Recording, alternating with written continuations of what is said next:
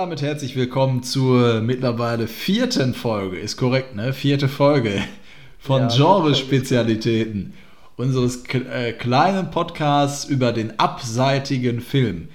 Hier sind wieder Christopher und Julian. Herzlich willkommen. Ja, herzlich willkommen. Und zwar gibt es in dieser Folge zwei erste Male. Und zwar zum einen ist es die erste Folge im Jahr 2024. Hey, alles Oh ja. frohes Neues. Frohes Neues an alle Zuhörenden. ja. Sagt man das am 12. noch frohes Neues? Weiß ich gar nicht. Ja. Doch, doch, ja. Habe ich heute noch Leute gehört auf der Straße, die das gesagt haben. Ach so, ja, dann, dann passt das ja. Und es ist leider nicht November, ja, das ist äh, schwierig geworden. Das hat irgendwie das Privatleben, keine Ahnung, dazwischen gekrätscht. Eigentlich wollten wir die November-Folge noch machen, dann war aber schon Ende November, dann hat es auch nicht mehr geklappt, dann war es Anfang Dezember und dann war irgendwie schon wieder Weihnachten. Also, ah, Ja. das war sehr ärgerlich. Aber das soll uns ja nicht davon abhalten, einfach weiterzumachen. Und das zweite, quasi erste Mal, ist, dass wir nicht nur einen Film besprechen, sondern gleich drei. Das ist doch richtig crazy, oder? Ja, alle vom selben Regisseur allerdings. Wir werden uns heute ein bisschen mit dem Werk eines Regisseurs befassen, wobei wir ja natürlich in, den, ähm, in der letzten Folge auch mehrere Filme eigentlich besprochen haben, wenn wir mal ehrlich sind. Ja, nicht nur der Exorzist, sondern ja auch noch die Fortsetzung.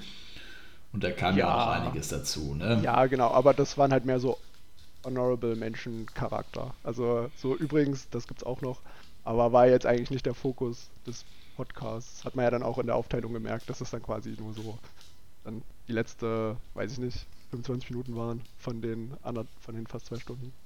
Ja, Ähm, genau. Was ich, apropos, dass du es gerade erwähnt hast, ähm, in der letzten Folge, es ist ja vielleicht einigen aufgefallen, dass es jetzt bei Netflix den vierten Teil, The Beginning, gibt zum Streamen. Und den habe ich mir natürlich angeguckt, einfach nur der Vollständigkeit halber und muss einfach sagen, bitte guckt den nicht. Das ist ganz schlimm. Ähm, bitte lasst es einfach sein, macht da einen Bogen drum. Es hat nichts mit dem Exorzisten zu tun. Das wollte ich einfach nur mal gesagt haben. das sind wir nochmal losgeworden. Eine kleine Warnung. Aber ja, Ähm, der, der Regisseur, über den wir heute reden, der hat ja auch bei Netflix etwas veröffentlicht. genau. Und zwar im äh, Kabinett der Kuriositäten. Dem, deswegen eigentlich reden wir heute über zwei Filme und eine Serienfolge oder ein, von mir aus ein Kurzfilm, aber er ist ja trotzdem, ah, ich glaube, knapp unter einer Stunde lang.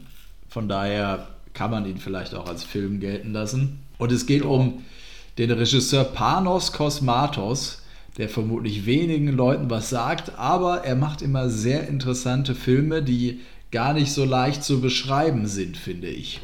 Es ist so eine Art ja, LSD-Trip-Horror, wenn man so will. Sehr, sehr psychedelisch, kann Ja, man schon sagen. Hast du gewusst, dass der Vater von Panos Kosmatos der Regisseur von Rambo 2 war?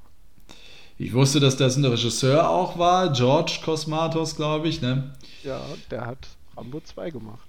Das wusste ich nicht, aber ich habe auch Rambo rausgefunden. 2 nicht gesehen. Ja, das muss, muss man nachholen, ja. Und Tombstone. Den habe ich wiederum nicht gesehen. Ich auch nicht, aber ähm, ich habe in, in, der, in der Doku über Val Kilmer, die äh, extrem zu empfehlen ist, eine der tollsten Film oder eine der tollsten Biografien überhaupt. Äh, Val heißt hier einfach nur, gibt es glaube ich bei Paramount Plus, zu streamen aktuell. Sehr, sehr bewegend, da geht es auch um den Film. okay, krass. Ja, da hast, hast du auf jeden Fall vorhin eine krasse Brücke über Netflix geschlagen. ja, jetzt haben wir sie wieder verloren, die Brücke. Die haben wir kurz wieder verloren, ja, sind ja gleich wieder den Faden gefunden und raufgefahren. Die meisten Leute werden halt vermutlich äh, auch über Cabinet of Curiosities, äh, über auf Panos Kosmatos gestoßen sein, schätze ich mal, weil die Filme, die er danach noch gemacht hat, äh, über die wir dann auch noch reden werden, Mandy Davor. und Black Rainbow. Bitte? Die er davor gemacht hat. Genau, da wollte ich ja gerade hin. Ja, ja, weil du gesagt hast, die er danach noch gemacht hat. Also das Cabinet of Curiosities ist praktisch das letzte, was er gemacht Ja, hat. genau. Ja. Genau. Habe ich danach gesagt, ich meinte davor. Was er davor Ja. noch gemacht hat, das ist vermutlich bei ganz vielen überhaupt nicht auf dem Schirm, weil es sehr unter ferner Liefen ist. Und warum das so ist, das werden wir dann vermutlich im Laufe des Podcasts, äh, denke ich mal, auch ein bisschen eruieren und noch ein bisschen rausstellen. Ähm, und zuerst auf The Viewing zu sprechen zu kommen, ist ja von 2022 und ist ein Teil, wie du ja schon gesagt hast, dieser Anthology-Series, halt so eine Reihe von Kurzfilmen, würde ich einfach sagen, mit dem Thema Horror. Genau, und Guillermo del Toro's Cabinet of Curiosities heißt es. Ich bin mir nicht ganz so sicher, was Guillermo del Toro unbedingt damit zu tun hat, ob er die produziert hat. Ähm, jedenfalls tritt er immer auf und präsentiert diese, diese kurzen Horror-Episoden ähm, und ja, sagt ein bisschen so, was dazu. Ne? So wie früher X-Factor oder, oder, oder, Geschichten aus der Gruft. Geschichten aus der Gruft, Twilight Zone gab es ja auch. Ja, oh. Genau, in dem, in dem ähm, Stil. Ne? Genau, ja. Und ist da, glaube ich, Folge 7, glaube ich, wenn ich mich nicht jetzt richtig, wenn ich mich richtig irre. Ja. Und genau, lass uns da erstmal einfach kurz einsteigen. Ist, denke ich, auch am sinnigsten, so von vorne nach hinten das aufzudröseln. Passt eigentlich auch ganz gut, finde ich, weil es so vom Bekannteren ins Unbekanntere geht. Ist eigentlich auch ein sehr gutes, sehr gutes Theme. Und worum geht es denn eigentlich in The Viewing, Chris? Das wollte ich jetzt dir überlassen, da du den, uh. die Folge ja auch nochmal dir angesehen hast. Ich könnte jetzt hier die Wikipedia-Zusammenfassung so. vorlesen, aber ich würde sagen, ja, es gibt einen reichen Typen und der lädt ein paar Leute ein. ja, es gibt einen reichen Typen, Peter Weller äh, spielt diesen reichen Typen, den werden vermutlich einige aus äh, den äh, Ende der 80er, Anfang 90er Jahre kennen, der bei einigen Filmen mitgespielt hat. Robocop. Genau, Robocop. ja. Äh, ich meinte jetzt eigentlich äh, Le Leviathan, aber ja, Robocop natürlich das bekannteste. Und es spielt 9, 1979, wenn ich mich nicht ganz irre. Und es geht halt um äh, vier Leute, die auf ihrem Gebiet halt äh, extrem versiert sind. Da gibt es zum einen die Wissenschaftlerin, den Musiker, einen Drehbuch, nee, einen Buchautoren gibt es noch und dann gibt es noch so einen Esoterik-Typen. Ne? und die werden ähm, in einer Nacht- und Nebelaktion von einem Transporter auf sein Anwesen gefahren. Und ja, da findet dann ein Viewing statt quasi. Und ich finde das eigentlich relativ äh, cool gemacht, weil um diese, dieses äh, Viewing an sich, also der Grund, warum sie da sind, das ist quasi der ja, die Auflösung des Films, aber davor werden halt sehr viele Gespräche geführt und ja, also um, also was den Film am meisten rausstellt, ist halt die visuelle Darstellung und die audative Untermalung. Das ist schon extrem cool gewesen, fand ich, weil es halt auch so richtig so 80s mit so ein bisschen ja, sehr Synthesizer und fängt diese ganze diese ganze 80er Jahre Ästhetik auch extrem geil ein, fand ich. Oder? Mhm. Ja, also vor allem ist natürlich auch interessant, ähm, dass die sich erstmal dort treffen und man ja gar nicht weiß, worum es jetzt genau geht. Es wird da sehr ein Mysterium drüber gemacht. Das mag ich eigentlich auch immer ganz gerne. Finde ich, das trägt sich auch über so kürzere Filme ganz gut. Ähm, und er das ja schon so antiest und sagt, das wird eine Erfahrung. Ne? Die ihr sonst noch nie gemacht habt. Und da lernt man ja diese ganzen Figuren, die ja eigentlich so ein bisschen ja, stellvertretend stehen für einige Stereotype der Gesellschaft. Äh, lernt man ja so langsam kennen. Und dann gibt es ja auch noch diese Dro diesen Drogenmix, den sie sich dann ähm, reinziehen. Und dann verändert sich dadurch ja auch die Umgebung, ne?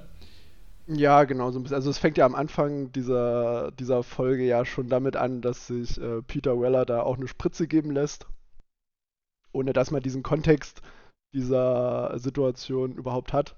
Aber es geht halt auch sehr um Bewusstseinserweiterung und auch so um einige Thematiken, die sich auch ein bisschen so durch seine Arbeit insgesamt ziehen, was ich eigentlich ganz interessant finde, dass die diese Gespräche, die dann da geführt werden, von diesen, äh, diese vier Leute sind das ja, und dann gibt es halt noch halt Peter Reller und seine Assistentin, die so eine Ärztin ist die sich quasi um ihn kümmert und dafür sorgt, dass er noch ja, ein paar Jahre weiterleben kann, weil Peter Weller auch nicht mehr der Jüngste ist. Und es geht halt sehr viel darum, dass er als reicher Magnat, wo man auch gar nicht so richtig weiß, womit er eigentlich sein Vermögen gemacht hat, er lässt das alles relativ nebulös, aber es geht halt schon darum, dass er halt alles möglich machen kann und das Geld bei ihm halt nicht nur keine Rolle spielt, sondern es ist ihm halt, Geld ist ihm einfach egal. Und das übt schon einen sehr krassen Eindruck auf die vier aus. Ja, definitiv. Ähm, ja, das ist ja auch so ein bisschen das, was so spannend ist, dass man den nicht einschätzen kann. Ne? Der könnte ja, könnte ja alles Mögliche machen. Also da gibt es jetzt ja keine moralischen Grenzen. Ich glaube, das wird da relativ schnell klar gemacht, ähm, dass das, worauf es dann hinausläuft, ja, ich meine, wenn man Papas Cosmatos kennt, dann, dann weiß man, dass es ja, nicht so angenehm wird. Aber Nee. Auch für alle, die dann zum ersten Mal was davon sehen, es wird äh, ja dann ganz schön metzelig. Ja, weder physisch noch psychisch ist es immer, gibt es immer keinen guten Ausgang. ja. Ja, aber das ist halt auch so ein bisschen ein, äh, nur ein Teil von dem Ganzen. Man merkt vor allem anhand dieser Dynamiken zwischen den Charakteren, dass die ja alle sehr erfolgreich sind auf ihrem Gebiet. Die natürlich alle sehr, ja, innovativ sind auf irgendeine Art und Weise. Also der, zum Beispiel der Musiker, der hat halt ein krasses Album nach dem anderen rausgebracht und der weiß jetzt aber nicht, wie er weitermachen soll, weil er irgendwie was Experimentelleres machen will mit dem nächsten Album, aber er weiß noch nicht, wie das ankommt. Und im Prinzip geht es eigentlich darum, dass er also ist quasi Peter Weller, die ermutigt, äh, neue Wege quasi zu beschreiten. Und das ist quasi so ein bisschen der, der Grundtenor von dieser Episode. Ja. Dass, dass man ja verschiedene Leute hat, die relativ, ja, die sich eigentlich auch um nichts Sorgen machen. Also die haben jetzt alle keine, keine gesellschaftlichen Probleme oder so. Denen geht's eigentlich allen, allen geht es eigentlich verdammt gut. Aber es geht halt darum, einfach immer mehr zu wollen, als man eigentlich so erreicht hätte. Und das natürlich auch mit einer Ausweitung von Macht und vor allem von Kontrolle einhergeht, was mit diesen Drogen, also während diesem Gespräch, während dieses Gesprächs werden den Teilnehmenden halt immer wieder Drogen verabreicht. Also es fängt halt mit, äh, mit Alkohol an und dann gibt es halt äh, Nikotin und dann gibt es Gras, Kokain, also da ist so ein ganz bunter Mix dabei. Und mhm.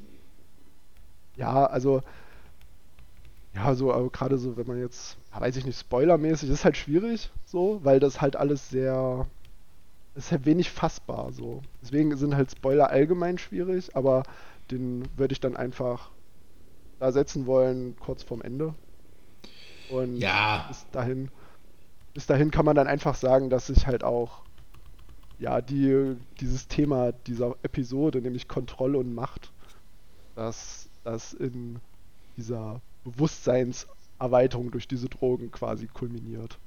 Ich würde sogar sagen, Spoiler, äh, spoilern lassen sich die Filme, die wir heute hier besprechen, sowieso nicht.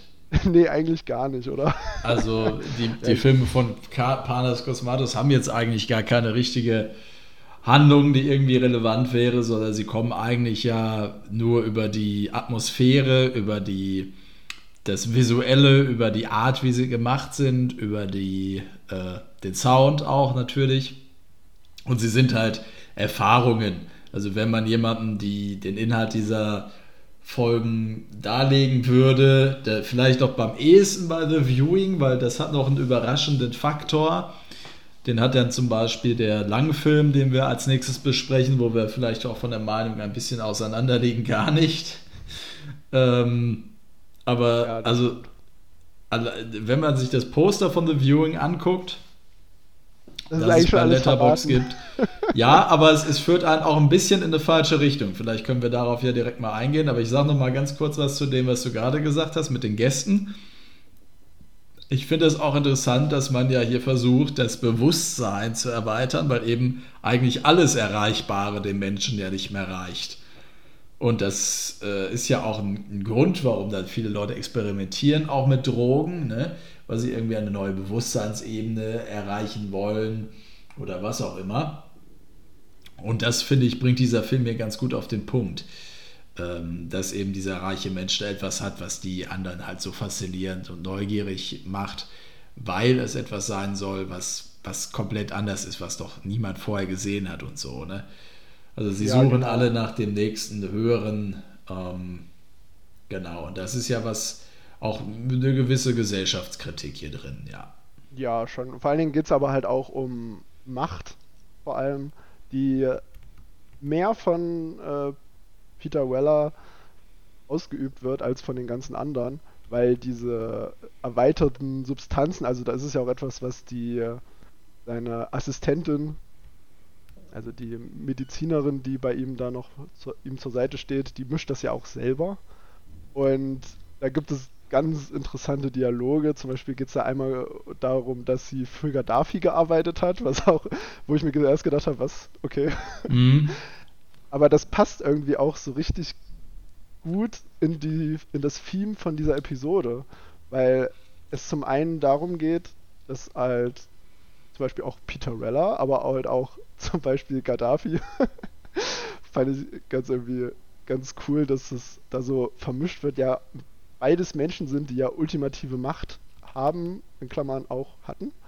Mhm. Und dass die diese, diese uneingeschränkte Macht, dieses, diese, ja, dass man immer expandieren muss, dass man immer noch ein bisschen mehr hat. Irgendwann äh, kriegt man dann halt mit, dass es, irgendwann gibt es ja dann materialistisch nichts mehr, was man da noch erreichen kann, wenn man dann in einer gewissen Sphäre sich da bewegt also vom Reichtum und von der, der Macht, die man inne hat. Und mhm. dann fängt man halt an, wie du schon gesagt hast, ähm, ja, auf anderen Ebenen, in Anführungszeichen, nach Antworten zu suchen. Und das ist halt etwas, wo man im Laufe dieser Episode auch mitbekommt, dass diese, diese Erkenntnissuche, dass das ja eigentlich auch eine Form von Eskapismus ist. Ja. Und also im Falle von Peter Weller jetzt zum Beispiel, weil die anderen vier, die sind ihm ja völlig ausgeliefert durch seine bewusstseinserweiternden Substanzen. Ja. Und das, ja, schon. Also sie lassen sich halt drauf ein. Aber vor allem lassen sie sich halt drauf ein, weil er extrem mächtig ist und halt auch durch ganz viele Hints, die er halt droppt, verstehen sie halt, äh, wie mächtig dieser Mann eigentlich ist. Und sie lassen sich halt auch ein bisschen, ein bisschen einschüchtern von ihm. Und diese Dynamik finde ich einfach extrem cool an dieser Episode.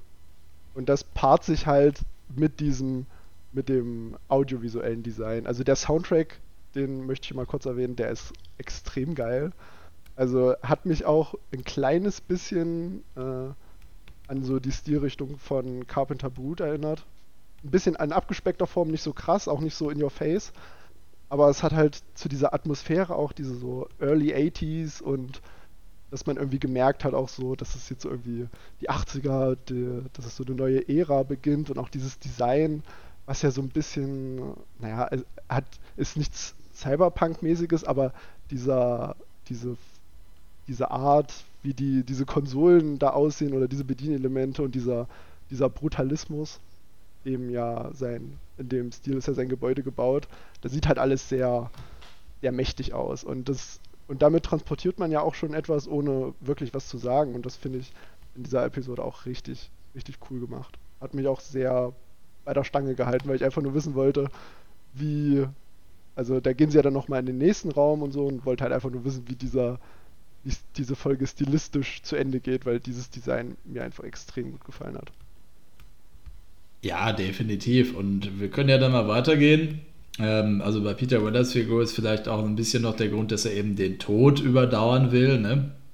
Ja, genau. Aber was natürlich auch sehr, sehr cool gemacht ist, äh, sind hier die Effekte. Ne? Also gerade die, die Gore-Effekte, die dann nachher noch kommen. Denn wenn sie dieses Wesen entdecken, ich denke, da können wir in den in Anführungszeichen Spoiler-Bereich gehen. Wie gesagt, ich meine gar nicht, dass man hier ja, was spoilern kann. Nee, eigentlich nicht. Aber was ja das Poster suggeriert, dass es eben der der Teufel ist, ne? durch diese Hörner, die man da sieht auf dem Poster. Finde ich eigentlich geil gemacht. Man denkt, es ist der Teufel, aber es ist ja dann tatsächlich ja was ganz anderes, also eine Gestalt, die man nicht greifen kann, ähm, die sich dann da aus diesem Meteor entwickelt. Und das finde ich eigentlich auch ganz interessant, dass man immer probiert, diesen Horror oder so ja greifen zu können und mit diesen Hörnern eben direkt denkt, okay, das ist jetzt der Teufel, aber es ist ja etwas was, was sich gar nicht beschreiben lässt. Das finde ich eigentlich ein sehr spannenden, spannendes Ding daran, ja, irgendwie so ein Schleim. Ne? Ja, ja, genau. Also das zeichnet Horror ja sowieso ein bisschen aus, dass Horror ja sehr viel auch mit Metaphern natürlich spielt. Also zum Beispiel Filme von David Cronenberg haben ja auch eine ganz tiefe Metaebene, was zum Beispiel in die Fliege, wo es halt auch um Körperveränderung geht. Und auch in ganz vielen anderen Horrorfilmen gibt es halt Thematiken, die halt übertrieben dargestellt werden, aber die ja einen Kern schon in Ängsten haben, die ja tatsächlich real sind. Und das zeichnet ja das Genre, finde ich, das macht für mich das Genre ja auch so interessant. Und im Fall von The Viewing ist es natürlich so, dass man da auch feststellt, dass die Filme von Panos Cosmatos sehr interpret... 1, 2, 3 sehr vielen Spielraum zum Interpretieren haben. Also mhm. es gibt ja nicht diese eine, diese eine Art, diesen Film zu sehen, weil dieses Viewing ähm, ja, besteht ja daraus, also man sieht es ja auch auf dem Cover und ich habe auch im, in dem, dem Trailer zu der Episode tatsächlich, kann man sich auch bei Netflix angucken, da wird es halt einfach auch schon gezeigt. Also es ist halt einfach kein Spoiler. ja, genau, sie gucken sich dann halt diesen Meteor an und da ist dann, ja, Kristall, ein Stein, man weiß es nicht. Ähm, man sollte es eigentlich auch nicht anfassen, aber Menschen sind ja generell neugierig und deswegen toucht man das halt trotzdem sofort an. Und ja, da entwickelt sich dann halt dieses Wesen raus, was aber sehr humanoide Züge hat. Und ja, dann beginnt halt quasi ähm, ja, die, der etwas gorigere Teil der Episode und die äh, versuchen halt vor diesem Vieh halt wegzukommen. Und diese Art und Weise, wie dieses Monster sich aus diesem, ja, aus diesem Meteor herausschält und wie die aber auch darauf reagieren, lässt halt sehr viel ja, Raum für Interpretation, auch mit dem Ende insgesamt, finde ich, oder? Weiß ja nicht, wie präsent du es jetzt noch hast, mal abgesehen von der Zusammenfassung. Vielleicht mhm. triggert das ja ein paar Erinnerungen. Ja, also, also ich weiß, dass sie ja äh, so draufgehen, dass jetzt ihre, ihre Köpfe explodieren. Ne? Von dem einen ist irgendwie, der, die, ich glaube, sie, die schmilzt dann irgendwie so ein bisschen. Ne? Und dann übernimmt ja der, äh, übernimmt er ja quasi den Körper von dem oder geht über den Körper von dem reichen Typen und mhm. nimmt den quasi so ein bisschen für sich ein und ähm, ja. Kommt dann praktisch raus aus dem und dann endet es ja so ein bisschen offen, dass man nicht weiß, was dann noch passiert, welches Chaos jetzt dieses Wesen noch anrichten wird, ne? Auf der Welt. Ja. So wie ja. ich es in Erinnerung habe. Ja, es ist halt, ist halt relativ offen. Das finde ich aber auch cool. Also ich mag ja so Anthologies sehr gerne, weil da kannst du halt einfach Sachen machen, die du halt in äh, Filmen in normaler Länge einfach nicht machen kannst. Also du kannst halt auch einfach die Leute in Situationen werfen, ohne dass du halt eine, eine Backstory groß. Also du musst halt nicht so viel drumherum aufbauen, weil der Stil dieser, dieser Kurzfilme halt ähm, auch den Kern davon trifft, dass du halt ein abruptes Ende hast, und, aber halt auch abrupt in eine Situation geschmissen wirst und dadurch generierst du halt schon sehr viel Interpretationsspielraum. Und das fand ich in The Viewing eigentlich ganz cool. Gerade auch das Design von diesem Monster, dass es halt wie gesagt sehr humanoid ist und auch ein bisschen so, so gequält aussah. Also es, also die Intention zu, äh, ja auch zu töten, es ist halt nicht einfach so ein klassisches Movie-Monster, hatte ich den Eindruck. Also es ist schon, es hat auf jeden Fall schon äh, ein echt coolen Zusammenhang zu der Intention, warum diese Menschen alle da sind. Und da gibt es auf jeden Fall sehr viele wilde Theorien. Also ich habe mir da mal die Zeit genommen, da verschiedene Theorien da so mir da so durchzulesen. Also da gibt es schon echt coolen, coolen Kram, den da manche Leute reininterpretieren.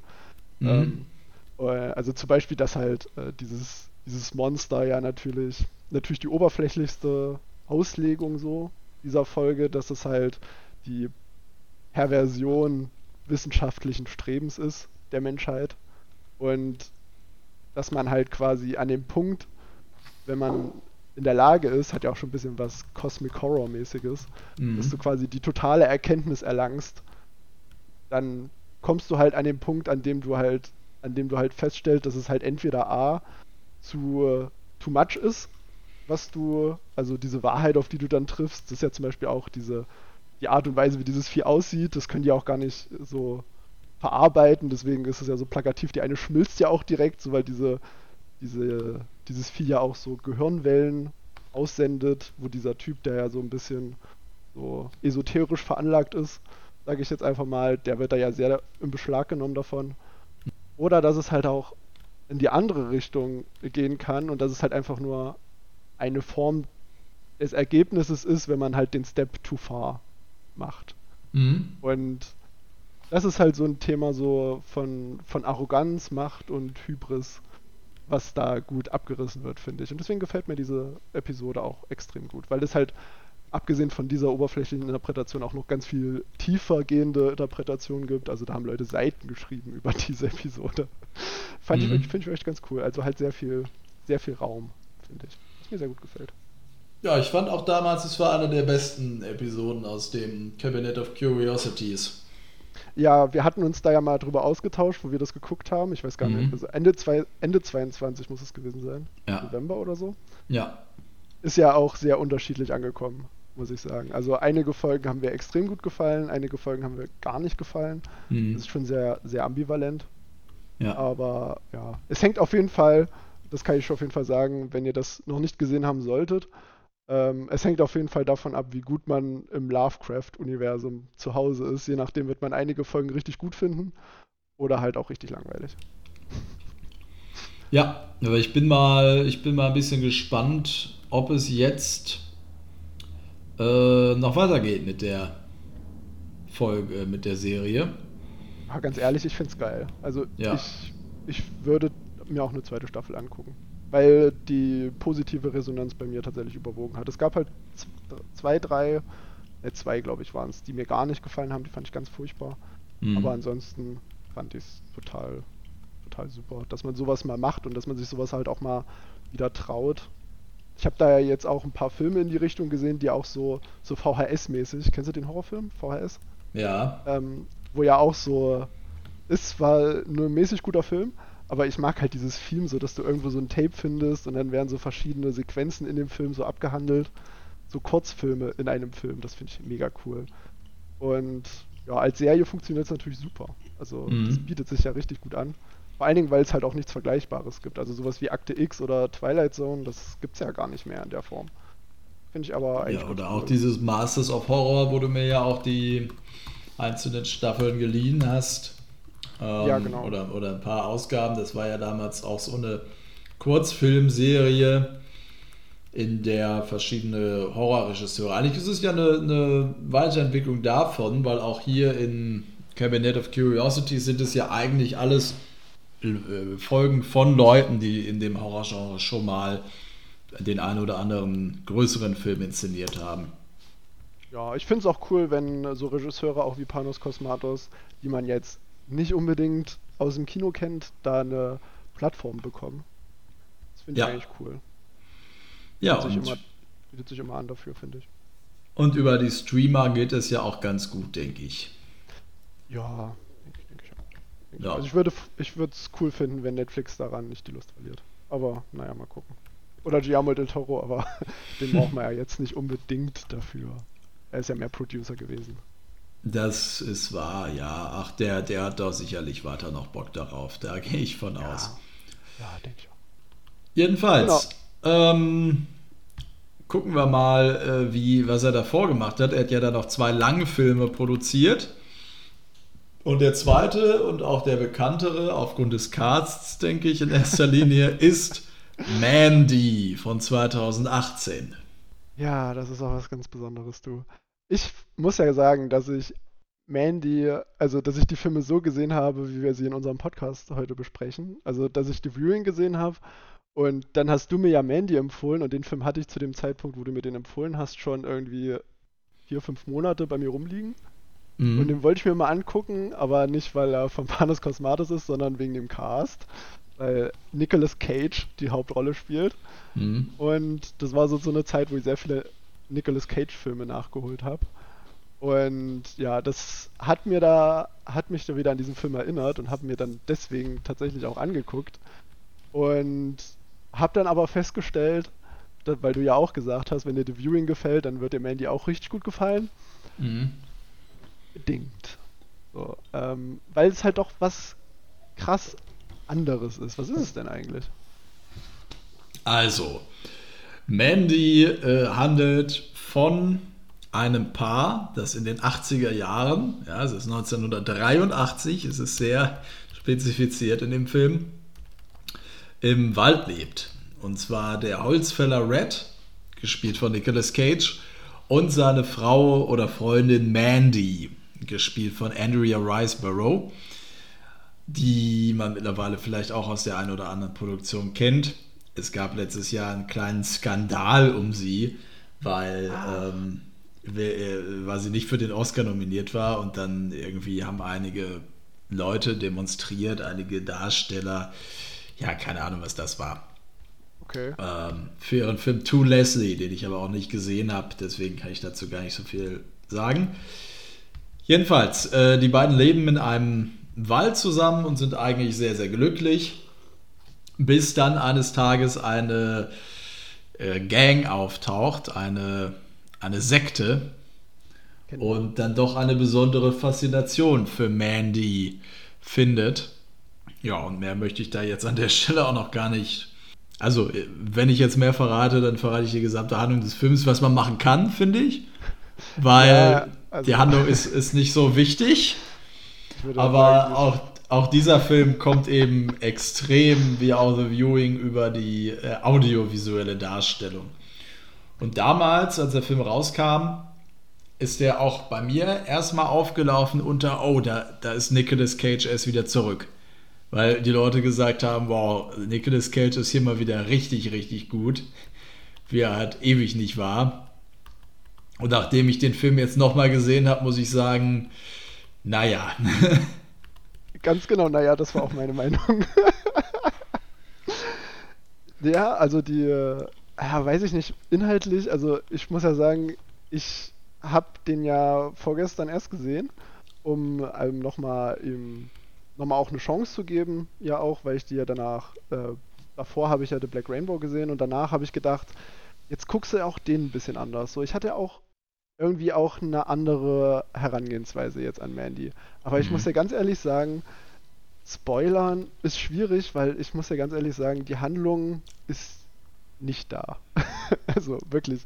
Es gibt halt, es gibt halt Nicolas Cage und dann gibt es halt Andrea Riceborough, seine Freundin und ja, dann gibt es halt diesen Kult und die haben halt, die geraten dann halt aneinander und wenn man den Trailer halt gesehen hat, dann äh, weiß, kennt man nicht nur so ein bisschen, also da kann man erahnen, was da auf einen zukommt, aber man weiß dann halt auch vor allem, dass äh, Mandy da ganz schöne Probleme bekommt mit diesem Kult und dass Nicolas Cage halt schon äh, extrem sauer ist, weil die mhm. ihm halt mhm. weggenommen wird. Und um mehr geht es ja in dem Film eigentlich auch gar nicht. Mhm. Also, deswegen ist es halt auch schwer, da eine eine Ebene, eine thematische Ebene zu finden, die, äh, ja, weiß ich nicht. Also es gibt ja keinen Twist in dem Sinne. Es gibt ja auch keine, kein, ja, keine Charakterentwicklung oder so. Also es, naja. ja, na gut, das ist halt Definitionssache, aber. also, Handlung ist, Nicolas Cage und seine Frau leben im Wald. Kult kommt, bringt Frau von Nicolas Cage um. Nicolas Cage ja. rächt sich. Ende. Genau. Und das sind halt zwei Stunden, ne? Aber ähm, ja, wie gesagt, es ist halt einfach der visuelle Stil und es ist vor allem auch der Soundtrack. Damit fange ich jetzt direkt mal an. Ähm, und zwar direkt mit dem Anfang des Films. Weil ich muss sagen, ich finde den Film ziemlich großartig. Und ich fand ihn sogar noch großartiger, bevor ich ihn jetzt nochmal gesehen habe gestern. Aber da komme ich dann äh, gleich nochmal drauf. Aber der Film fängt an direkt mit einem der besten Lieder aller Zeiten. Das ist schon vorher eines meiner Lieblingslieder war, bevor ich den Film gesehen habe. Und wie kann ein Film einen nicht direkt hucken, wenn es einen der besten Songs überhaupt, und zwar Starless von King Crimson, als Opening-Song hat. Und ich finde, er passt perfekt. Er passt so geil, weil dieses Gefühl, das dieser Song äh, auslöst, ähm, es holt einen so gut rein direkt in diesen Film und es macht einen schon, gibt einem schon so ein ja, fast ein bisschen sediertes Gefühl. Mm, Ja, also ich habe den Song in dem Film zum ersten Mal gehört. Mhm. Deswegen habe ich damit nichts verbunden, so wie du. Mhm. Das würde mich jetzt mal interessieren, denn dieser Einstieg, also mit diesem, da kommt ja auch noch so eine, ja, so eine Art Gedicht, was dann da noch steht, auf äh, vor schwarzem Hintergrund. Und Genau, dann fängt's mhm. dann halt, genau, und dann fängt das halt dann einfach so an. Man sieht halt, wie Nicolas Cage dann vom Holzfäller sein, also der hat da, der ist da richtig dabei. Und er kommt dann halt nach Hause und man lernt halt so ein bisschen kennen, wie sie miteinander so umgehen. Also sind halt Ein Paar. sehr, ein Paar, genau. Ja. Ja, genau, so kann man sagen. genau, und da musst du mir jetzt, da musst du mir jetzt mal ein bisschen, ein bisschen weiterhelfen, weil ich muss ja sagen, die eine Stunde von diesen, von diesen ominösen 122 Minuten war sehr anstrengend, muss ich sagen. Die erste. Aber da, genau, die erste Stunde war extrem anstrengend, muss ich sagen. Ähm, vielleicht kannst du mir da ein bisschen weiterhelfen. Was hat dich denn da so begeistert? Also der, der Text am Anfang ist When I die, bury me deep, lay two speakers at my feet, put some headphones on my head and rock and roll me when I'm dead. Ganz genau. so, das ist der, das ist der Anfang und ich finde, das ist perfekt. Also das Ganze, ich finde, dieser ganze Film hat die Ästhetik und auch den Inhalt von einem Metal-Album. Ja, auf jeden Fall.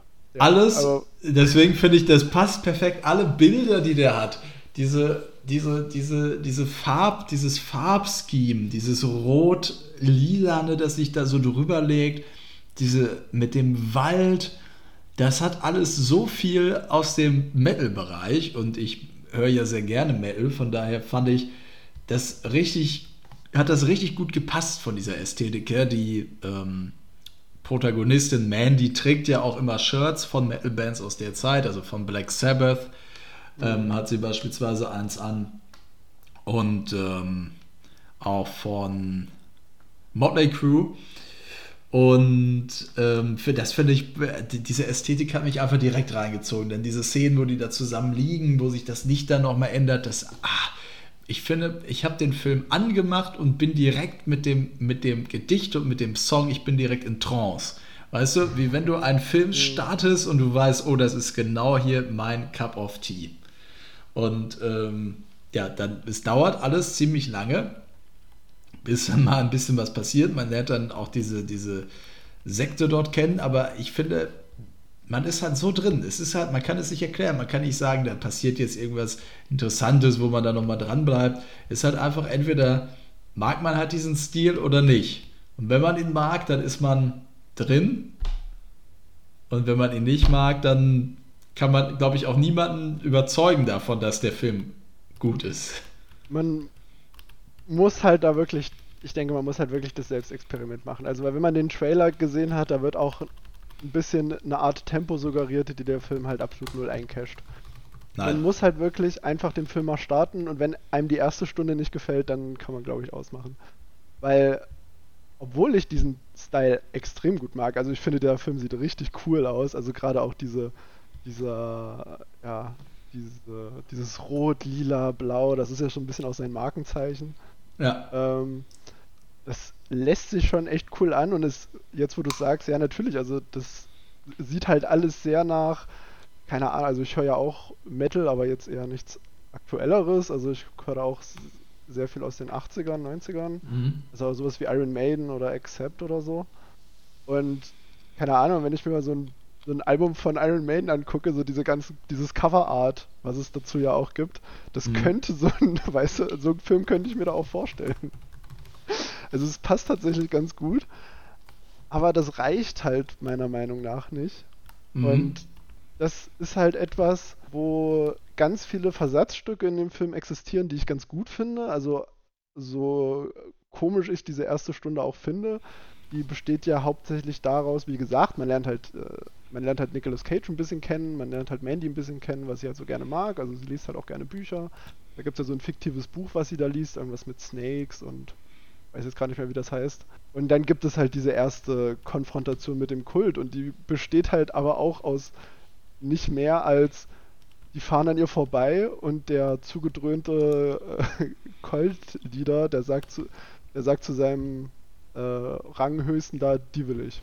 Die brauche ich jetzt. Ja. Und dann holt er die halt. Und dann eskaliert das aber auch so schnell, als die dann äh, Mandy dann auch äh, gefangen nehmen quasi, dass ähm, ja, also man hat halt sehr viele Einstellungen in dem Film, gerade wie gesagt in der ersten Hälfte, wo ich auch beim zweiten Mal gucken und trotz dieses coolen Einstiegs und dieses Designs äh, der Welt auch, weil das wird ja halt immer abgefuckt. Also es fängt relativ gesetzt an und dieses, dieses äh, ja, psychedelische, dieses Wabernde, das wird ja immer mehr, je länger der Film geht. Also irgendwann wird es ja richtig krass.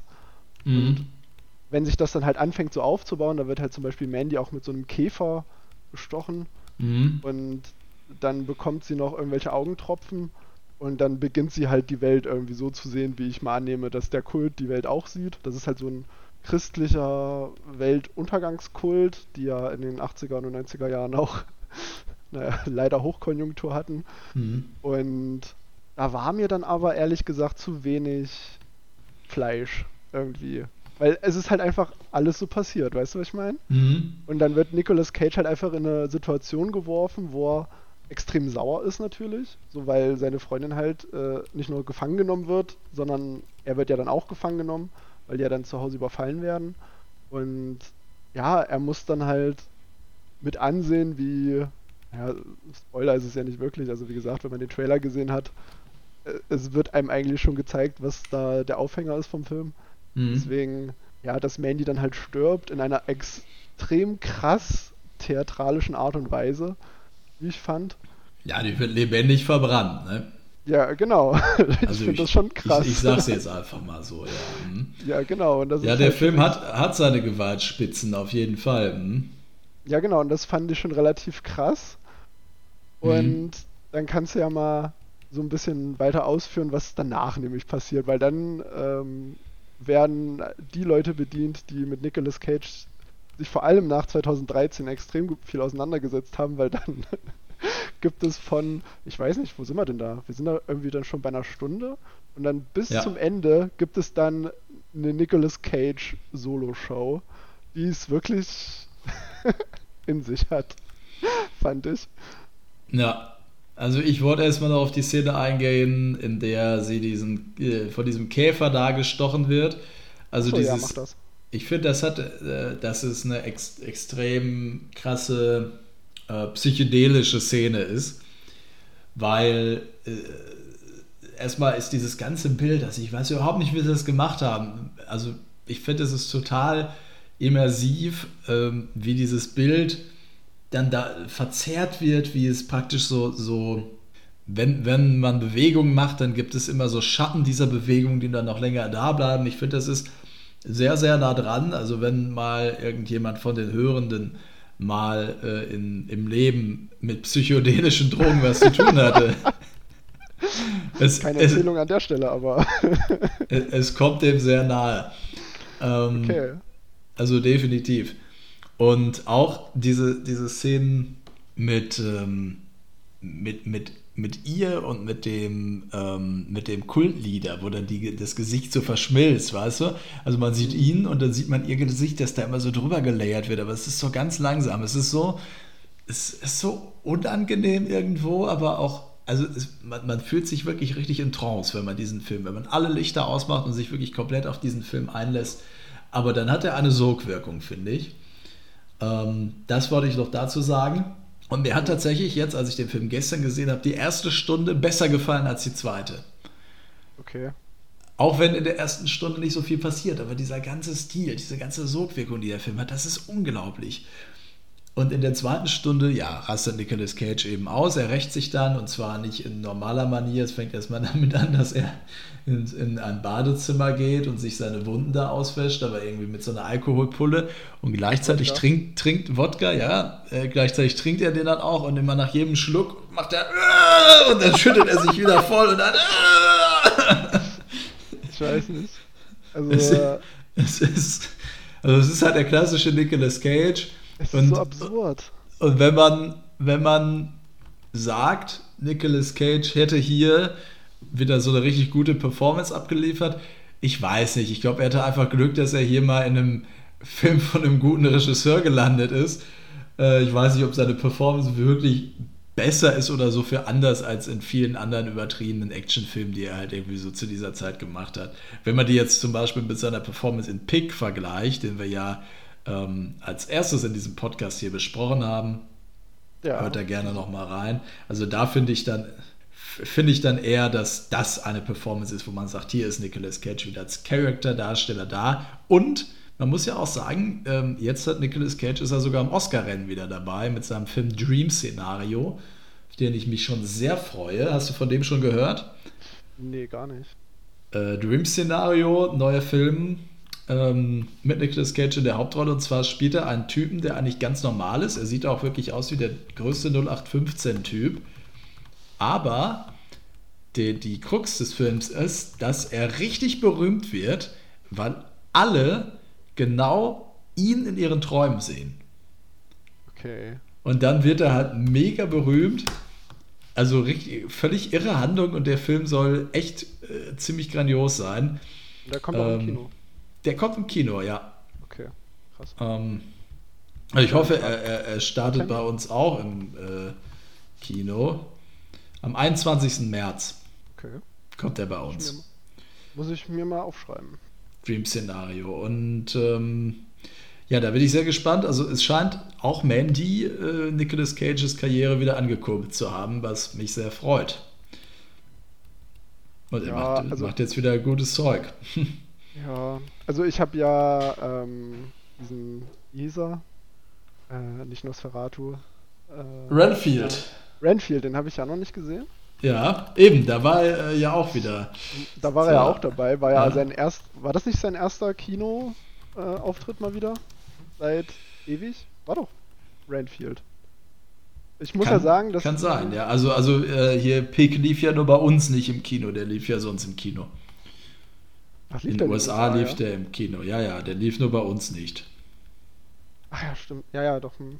Aus der irgendeinem Grund, ja. Ja, aber auch in, in Europa war der auch ja, vielleicht hat es was mit Corona zu tun gehabt, ich weiß nicht. Ja, weiß ich gar nicht. Also, ich muss ja sagen, dass ich mit Nicolas Cage eine sehr ambivalente Geschichte habe. Ah, Massive Talent. Massive Talent lief auch im Kino. Ah, Ma Massive Talent, stimmt, ja. Den ich auch sehr mochte übrigens. Ja. Hat ich, mir wirklich gut gefallen. Ich habe mich noch nicht getraut, den zu gucken. Ähm, ich habe aber vorgestern ein Interview gelesen mit Panos Kosmatos, der sehr zufrieden war mit Nicolas Cages Performance in Mandy, mhm. weil er gesagt hat, dass er ein Charakterdarsteller ist, der genau das delivered hat, was er von dem Charakter haben wollte. Es ist natürlich in der Art und Weise, wie Nicolas Cage schauspielert, aber gar nicht so, ähm, ja, also ich meine damit, dass dieses Theme, für was man Nicolas Cage halt kennt, mittlerweile ist halt nicht das, mit dem er bekannt geworden ist. Und ich finde es eigentlich relativ schade, dass er so lange nicht mehr im Kino war und sich halt ja, ich finde es halt relativ tragisch, weswegen ich diese Szene, die du, auf die du angespielt hast, wo er im Bad sitzt mit der Wodkaflasche in Unterhosen und mhm. eigentlich irgendwie gefühlt geht diese Szene fünf Minuten, wo er immer nur immer einen Schluck nimmt, sich das dann über die Hände gießt, weil er natürlich mit Stacheldraht von dieser Sekte gefesselt wurde. Also ja, natürlich Stacheldraht. Und er schreit halt die ganze Zeit, dann sitzt er auf dem Klo, heult kurz, dann schreit er wieder und das mhm. ist für mich irgendwie so sinnbildlich wie seine, wie, wie, wie seine, sein Standing in der Art und Weise, wie er Filme produziert hat in den letzten, in den letzten, äh, nicht in den letzten fünf Jahren, sondern ich meine von 2013 bis 2018. Mhm. Und sogar noch bis in, äh, zum Beispiel, wenn ich Five Nights at Freddy's habe ich mir zum Beispiel auch angeguckt, der kam doch auch 2020 oder so. Nee, du oh, meinst, ja. du meinst, ähm, Five Nights at Freddy's war letztes äh, Jahr. Du Letztes meinst, Jahr war der. Ja, aber, aber du meinst den anderen, du meinst den nicht. Ja, du meinst den, den der so war wie Five Nights, aber es gab ja auch einen Five Nights at Freddy Film. Du meinst ähm, Willy's Wonderland. Genau, Willy's Wonderland, das ist ja eigentlich nur das ohne Lizenz. Ja. Und ich habe sehr viele Filme auch abseits von Willy's Wonderland gesehen, wo Nicolas Cages Performance ja schon nahe an der Arbeitsverweigerung war. Und ich würde auch sagen, das, viel, das fing deutlich früher an als 2013. Ich glaube, das fing schon Echt? so nach, Lord of War an. Also ich glaube, Lord of War war sein letzter 2000. großer 2006. Hm. 2006 war der? Mhm. Okay, dann bin ich jetzt. Ich dachte, der war 2008. Mhm. Hm, ist, na gut. Ähm, auf jeden Fall war das aber die Zeit, wo er ausschließlich Direct-to-DVD-Kram gemacht hat. Ja. Und das fand ich halt immer extrem schade, weil ich finde, dass ein sehr talentierter Schauspieler ist, der nicht nur in Lord of War, was ich einen sehr guten Film finde, sondern halt auch in so Filmen wie 8 mm oder ähm, der, ähm, wie hieß er, ähm, wo hat diesen, äh, äh, na, äh, hier, The Rock, Fels der Entscheidung. Mhm.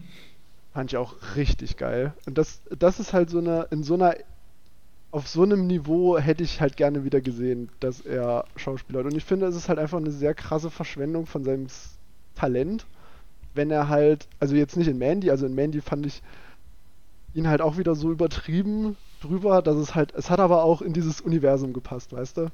Ja. Da hat es schon irgendwo funktioniert, auch wenn es mich, auch wenn mich Nicolas Cage extrem aus dem Film gezogen hat. Aber es hat irgendwie noch gepasst. Ich kann verstehen, warum Leute seine Performance richtig geil finden. Das kann ich auf jeden Fall super nachvollziehen. Weil er mhm. halt in dieses, in dieses psychedelische und ohne Grenzen und einfach nur drauf und dieses laute, also halt wie so ein Metal-Konzert, weißt du, so dieses In Your Face. Und ja. ja, Nicolas Cage's Performance ist halt wie so ein Gitarrensolo. Genau, und, und die, äh, ich finde, der ganze Film ist eigentlich eine gute Allegorie aufgebaut wie so ein Progressive Metal Song, ja wo es auch am Anfang sich aufbaut, ja, und dann kommt es eben dann zum, dann gibt es die Drums, dann gibt's, geht es langsam los, so dieser Aufbau in dem Progressive Metal Song dauert halt eine Stunde. Und dann gibt es das erste Hoch und dann gibt es halt das Gitarren-Solo, das geht dann halt auch nochmal 30 Minuten. Aber ja, ja, schon. Ich finde, damit kann man, das, kann man das ganz gut vergleichen, eigentlich.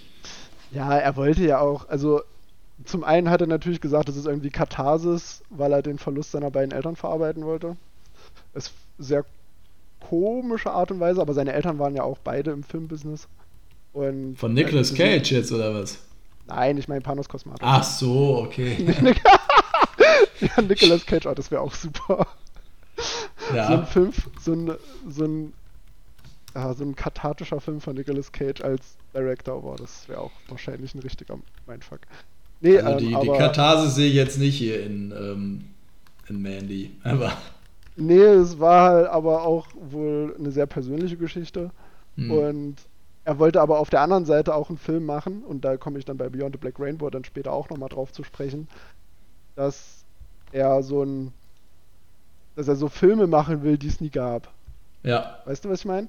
Deswegen zum Beispiel 1900, äh, 83 spielt er ja und The Viewing spielt ja auch 79, 80.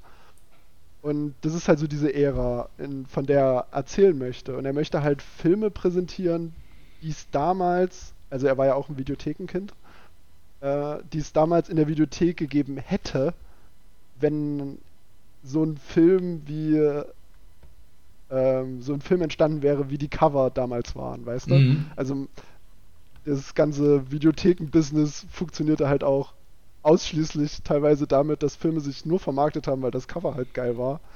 Ähm, Hat es teilweise sogar auch noch in die DVD-Zeit geschafft. Also ich habe mir auch schon Filme gekauft, weil die Hülle extrem gut aussah. mhm. ist kein gutes, kein gutes Kriterium. So wie ich mal, also wie ich mal gehört habe, dass äh, je besser das Metal-Cover ist, desto beschissener ist die Band, habe ich irgendwo mal gehört. Weiß nicht, ob das stimmt. Aber äh, es gibt auf jeden Fall die Regel, je weniger man lesen kann vom Bandlogo, desto härter ist ja. die Band. Ach so, okay, gut, das ist auch nicht schlecht.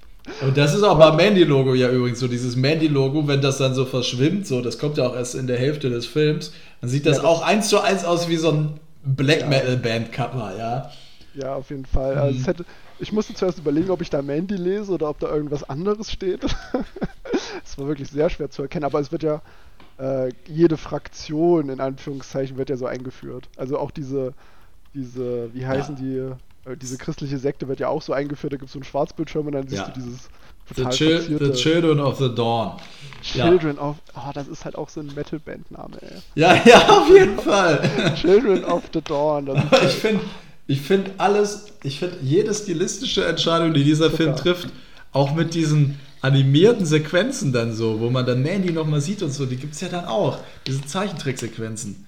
Finde ich so gut ja, gemacht. Ja, genau, da gibt es diese Zeichentricksequenzen. Oh, die waren auch so, okay, cool, cool, I guess. Weiß ich nicht. Ach, ich finde das äh, mega. Also ich finde all, alles, was der Film visuell und da muss ich jetzt nochmal eben, bevor wir zum, zum Black Rainbow kommen, auch nochmal hervorheben, auch auditiv macht. Und zwar war es nämlich der letzte Film, ähm, den der, äh, Film, äh, der, der Komponist Johann Johansson gemacht hat. Mhm.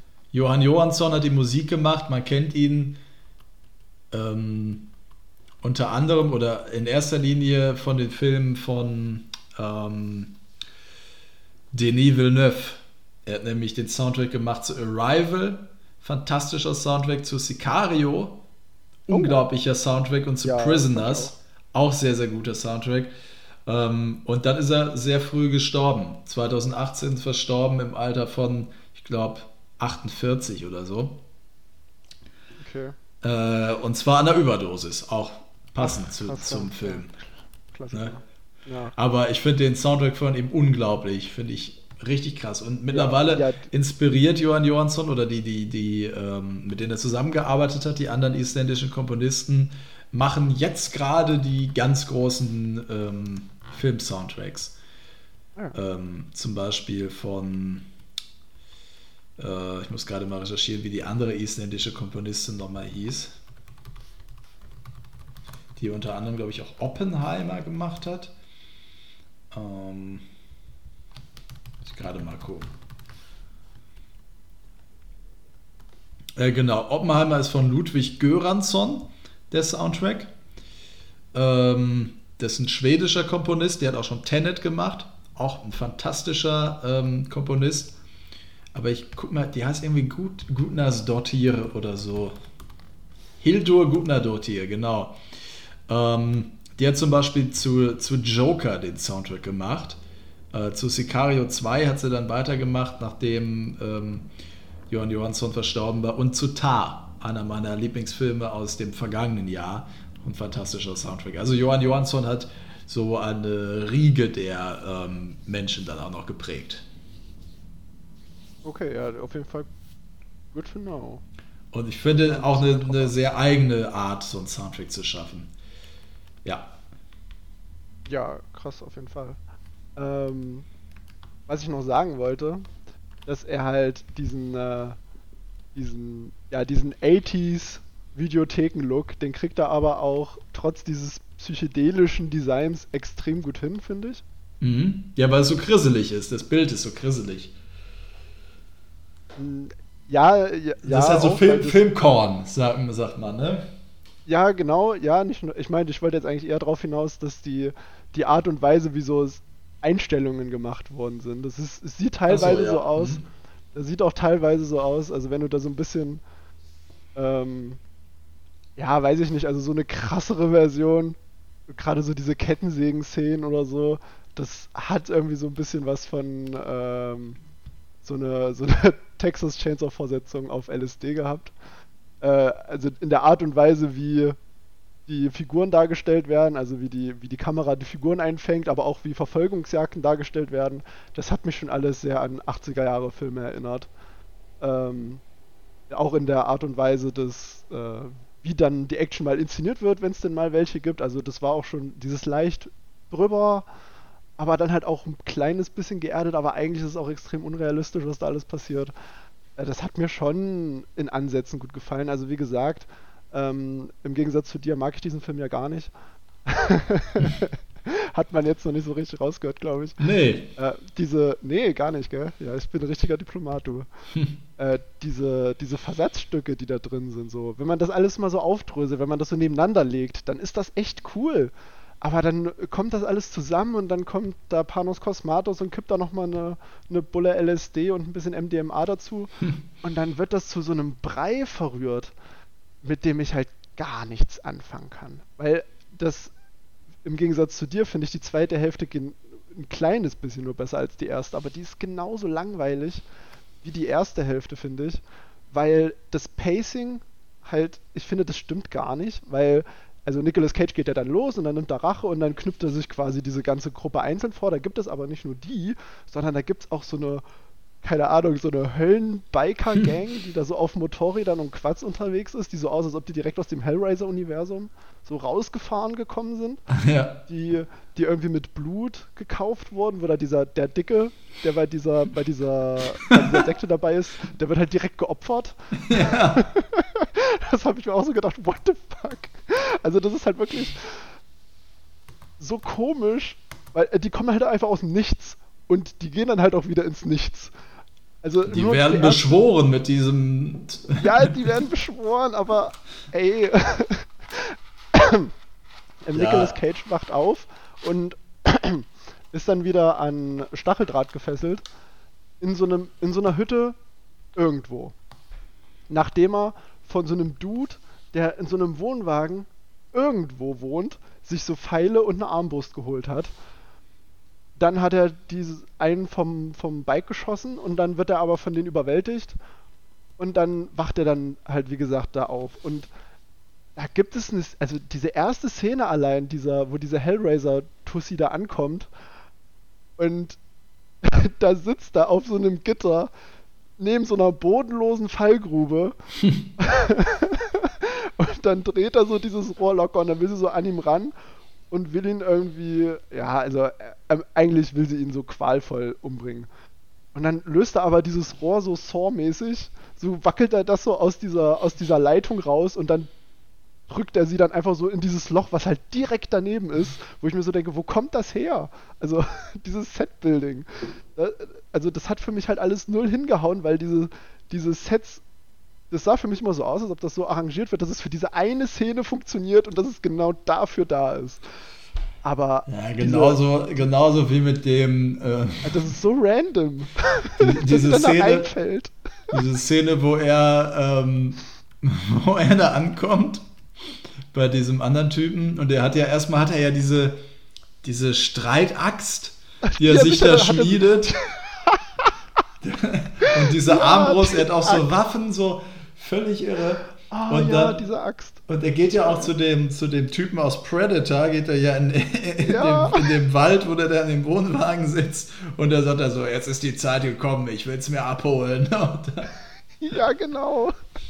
oh und wo ich mir so denke, wie ich mir so denke, ja, aber das war noch so ein Moment, das war so eine Zeit in dem Film, von der Laufzeit her, da sind noch, da sind, weiß ich nicht, da, sind- da haben wir noch 40 Minuten vor uns. Mhm. Da holt er gerade seine Axt ab und jetzt denke ich mir so, habe ich schon äh, in meinem Kopf in die Hände geklatscht und habe gesagt, geil, jetzt geht's richtig los. Jetzt schnappt er sich die Axt, vielleicht schnappt er sich noch so ein Motorrad und dann geht das hier so richtig ab.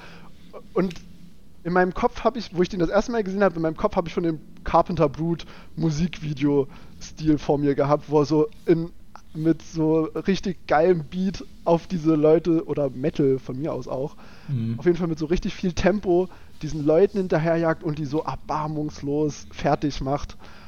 Und dann passiert einfach nichts. Und das ist das, was ich nicht verstanden habe. Ich meine, natürlich ist es surreal, es wabert ein bisschen und das kann man ja alles machen. Das ist ja aber, hätte ja auch zum, in dieser audative Gestaltung perfekt reingepasst, wenn es halt eben nicht so greifbar ist, wenn es halt ein bisschen abgehobener ist. Das ist doch geil.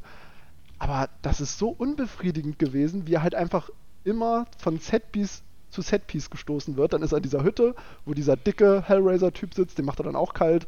Dann gibt es irgendwie wieder in Anführungszeichen Cut, weil es ja alles dunkel, also man sieht ja dann kurz nichts und dann ist er dann wieder bei dem anderen Typen und irgendwann ist er dann bei diesem Chemist, der, den er dann auch noch, wo er, holt er da nicht noch eine Waffe oder so?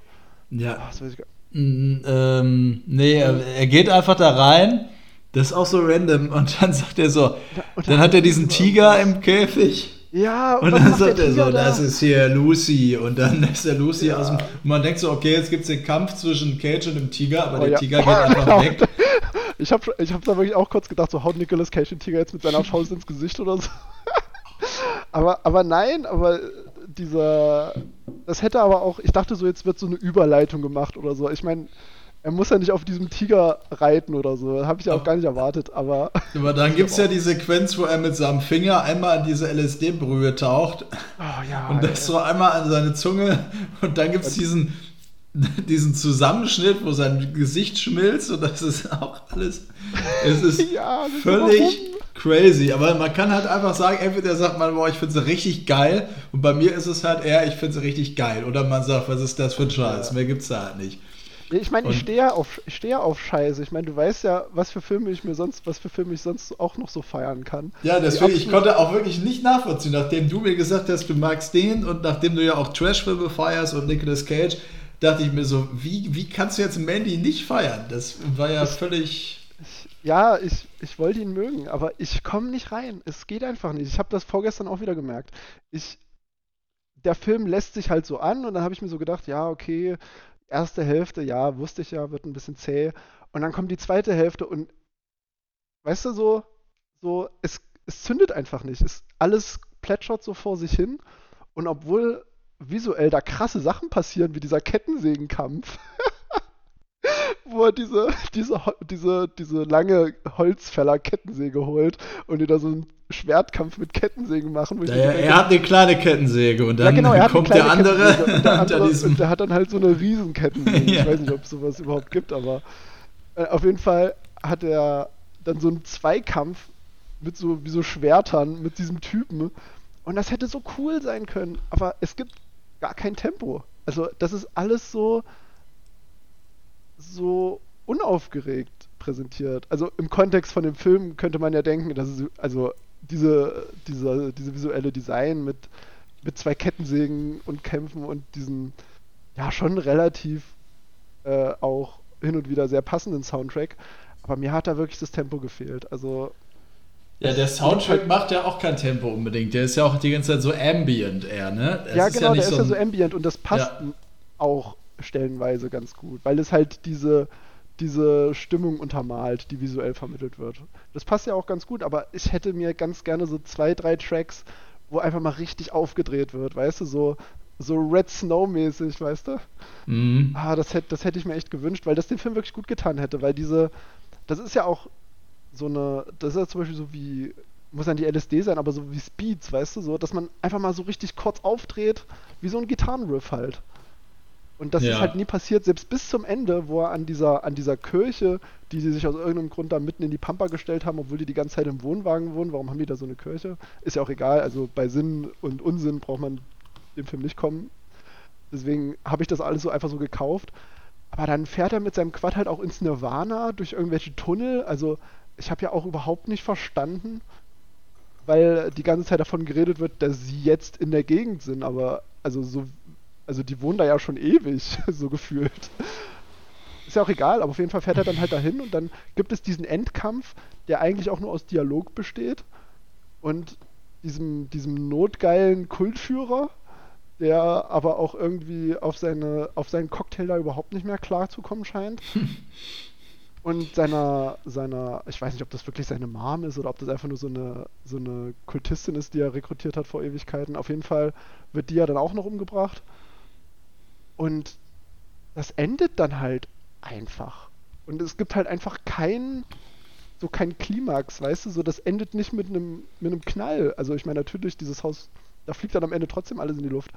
Aber ich saß dann halt einfach da und war so, ja, okay, cool aber der hätte, aber ich habe so, so einen Konf innerlichen Konflikt gehabt, weißt du, weil eigentlich möchte mir das sehr gut gefallen und ich finde auch diese, wie gesagt, wenn du die, die Versatzstücke nebeneinander auf den Tisch legst und das dann alles rausnimmst und das dann alles zusammenschmeißt, dann müsste eigentlich ein cooler Film bei rauskommen, aber irgendwie gefällt es mir nicht. okay, ja, wie gesagt, es ist halt Geschmackssache. Ich finde auch am Ende gibt es halt noch so, äh, so geile Shots, wo er dann bei diesem, in diesem, also generell dieses Haus, sieht aus wie, wie so ein, so ein aus, aus, aus Norwegen, aus, wie so ein, so ein Black Metal. Midsommer, dieses komische, diese, weißt du, was ich meine? Am Ende dieses Haus, was die da aufgestellt haben. ja, ja, oder so, es gibt, in, es gibt so eine Kirche in Norwegen. So eine schwarze Kirche, Genau, äh, kannst ja mal googeln. Äh, Norway, äh, das ist die Borgund Stave Church. So ein bisschen sieht das so aus. Nicht, nicht ganz so verkrüschelt, aber so ungefähr. Ähm, Und ja, weird. Ja, so hinten, ja, ja, doch. Ja, nicht so verkruschelt. Es ist so ein bisschen ja. gerader so, ne? Aber wie das Ding dann in Flammen aufgeht und wie er da so steht und da gibt es diesen einen richtig geilen Shot. Er steht, man sieht nur seinen Schatten, er steht da so und die linke Hälfte ist komplett in Flammen und die rechte Hälfte noch nicht so ein geiler Shot. Und, und auch am Ende, wo er da im Auto sitzt und so völlig irre aussieht, der ist ja auch dann so blutverschmiert und dann dieses rote Licht, das auf ihn fällt und Mandy, was die er dann auch sieht. Ich weiß nicht, also ich finde das alles halt visuell so beeindruckend. Ich brauchte da jetzt gar nicht noch den mega großen Fight oder so zwischen ihm und dem Kultleader. Ich, ja, äh, ich finde halt ein bisschen mehr aufs Gas treten, stilistisch hätte dem Film halt extrem gut getan. Ja. Ja. Weil mhm. so äh, ich hatte wirklich, wie gesagt, das Gefühl, äh, es plätschert sich halt, es plätschert halt so vor sich hin und Nicolas Cage ist halt Nicolas Cage. Also ich habe nicht das Gefühl, dass er irgendwie aus sich rausgeht oder jemanden anderes spielt als sonst, sondern er, es fühlt sich so an, als ob er einfach als ob er einfach das macht, was er die letzten fünf Jahre davor auch gemacht hat. Nur halt ein kleines bisschen mehr Nicolas Cage Internet-Meme reingepackt hat. Aber das, ich, ich weiß nicht. Äh, ich fand Nicolas Cages Performance da so zwischen. Es war so zwischen, es passt eigentlich stilistisch mega gut in den Film. Und das ist jetzt, der ist jetzt so drüber. Also der ist ja der macht ja vom Gesichtsfasching ja noch krassere Sachen als alle anderen Charaktere, die eigentlich viel verrücktere Sachen machen. Ich weiß nicht, das hat irgendwie so eine krasse Ambivalenz bei mir erzeugt. Das, ja, ist schwierig. Ist tatsächlich schwierig. Gesichtsfasching. Ja, es ist halt das, was. Also, es, gibt gar keinen anderen Ausdruck dafür, den ich gerade finde, für das, was Nicolas Cage da veranstaltet. Finde ich gut. Also, ja. Na gut, aber wie gesagt, ich glaube, ich glaube, wir können da nicht mehr großartig drüber reden, außer halt zu sagen, Guck, ja. Googelt den Film, guckt euch die Bilder an, wenn euch die gefallen. Na, würde ich gar nicht sagen. Also ich würde wirklich sagen, wenn, wenn euch die Bilder irgendwie interessieren sollten, werdet ihr erst wissen, ob euch der Film gefällt, wenn ihr den wirklich selber guckt, weil also entweder man steht da drauf, weil wie gesagt von den Bildern in dem Trailer habe ich halt auch einen ganz anderen Film erwartet. Ähm, es wird auch was anderes suggeriert tatsächlich, auch durch den Trailer. Und ja, also man muss es tatsächlich selbst ausprobieren. Also wenn man irgendwas mit dieser Optik anfangen kann, sollte man den auf jeden Fall mal ausprobieren. Ansonsten, ja, ist es eine Erfahrung. Es ist eine Erfahrung, ja. ja. So wie unser okay. letzter Film auch eine Erfahrung ist. Ja, kommen wir doch mal zu ähm, Beyond the Black Rainbow, dem Debütfilm von Panos Kosmatos aus dem Jahr 2010 ähm, der aber, glaube ich, erst deutlich später in den Kinos dann lief. Ähm, beziehungsweise bei uns überhaupt nie. Es gibt ihn nicht mal auf Deutsch, den Film. Ähm, ja. Aber es gibt ihn auf YouTube, wo du ihn ja, ja, auch gesehen hast, ne? Ja, wo ich ihn auch gesehen habe, weil es aktuell, ich hoffe, das ändert sich irgendwann, weil es gibt ja von ganz vielen Filmen irgendwann wieder so eine Neuauflage. Ähm, ich hoffe, dass äh, dem irgendwann auch mal Beachtung geschenkt wird, weil aktuell gibt es diese Filme fast gar nicht käuflich zu erwerben, also neu sowieso nicht. Und ähm, Import ist man da so bei 50 bis 60 Euro aktuell. Oder halt eBay, was ich jetzt auch nicht gemacht habe. Ähm, ja. Da werden aber auch teilweise horrende Preise aufgerufen für eine Blu-ray. Ja, aber es gibt den aktuell im Graubereich des äh, YouTube On Demand Guckens zu sehen. ja. Äh, ich weiß immer, ich bin mir nicht ganz so sicher, es gibt ja auch so einen MGM-Channel, da werden so ganz viele alte Filme hochgeladen und ich weiß nicht, ob da einfach die Lizenz ausgelaufen ist vom Verleih und dass es deswegen quasi Free Use ist. Das gibt es ja bei ganz alten Filmen, da läuft ja dann irgendwann die, die rechte Geschichte aus und dann kann ja. man den einfach hochladen. Genau. Hm. Ähm, vielleicht ist das auch so eine Geschichte, weil sowas wird ja eigentlich immer schnell von YouTube geclaimed. Ja, der hat vermutlich einfach niemand die Lizenz für in Deutschland. Ne? Ja. Aber ich, ich weiß ja. es nicht. Also, also, wenn euch den Film interessieren sollte und wenn ihr da Interesse dran habt, guckt und des Englischen mächtig seid vor allem, dann könnt ihr den bei YouTube aktuell gucken. Ja, wo, worum geht es denn in Beyond the Black Rainbow?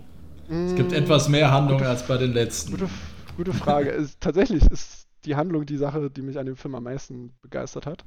Ah. Ähm, es gibt ähm, ein Institut, das heißt Arborea Institute. Und das hat es sich zur Aufgabe gemacht, ähm, ja, inneren Frieden den Menschen zu bringen. Und was so ein bisschen so klingt, wie als ob Hippies vom, äh, von der, direkt von Woodstock so eine Firma gegründet hätten.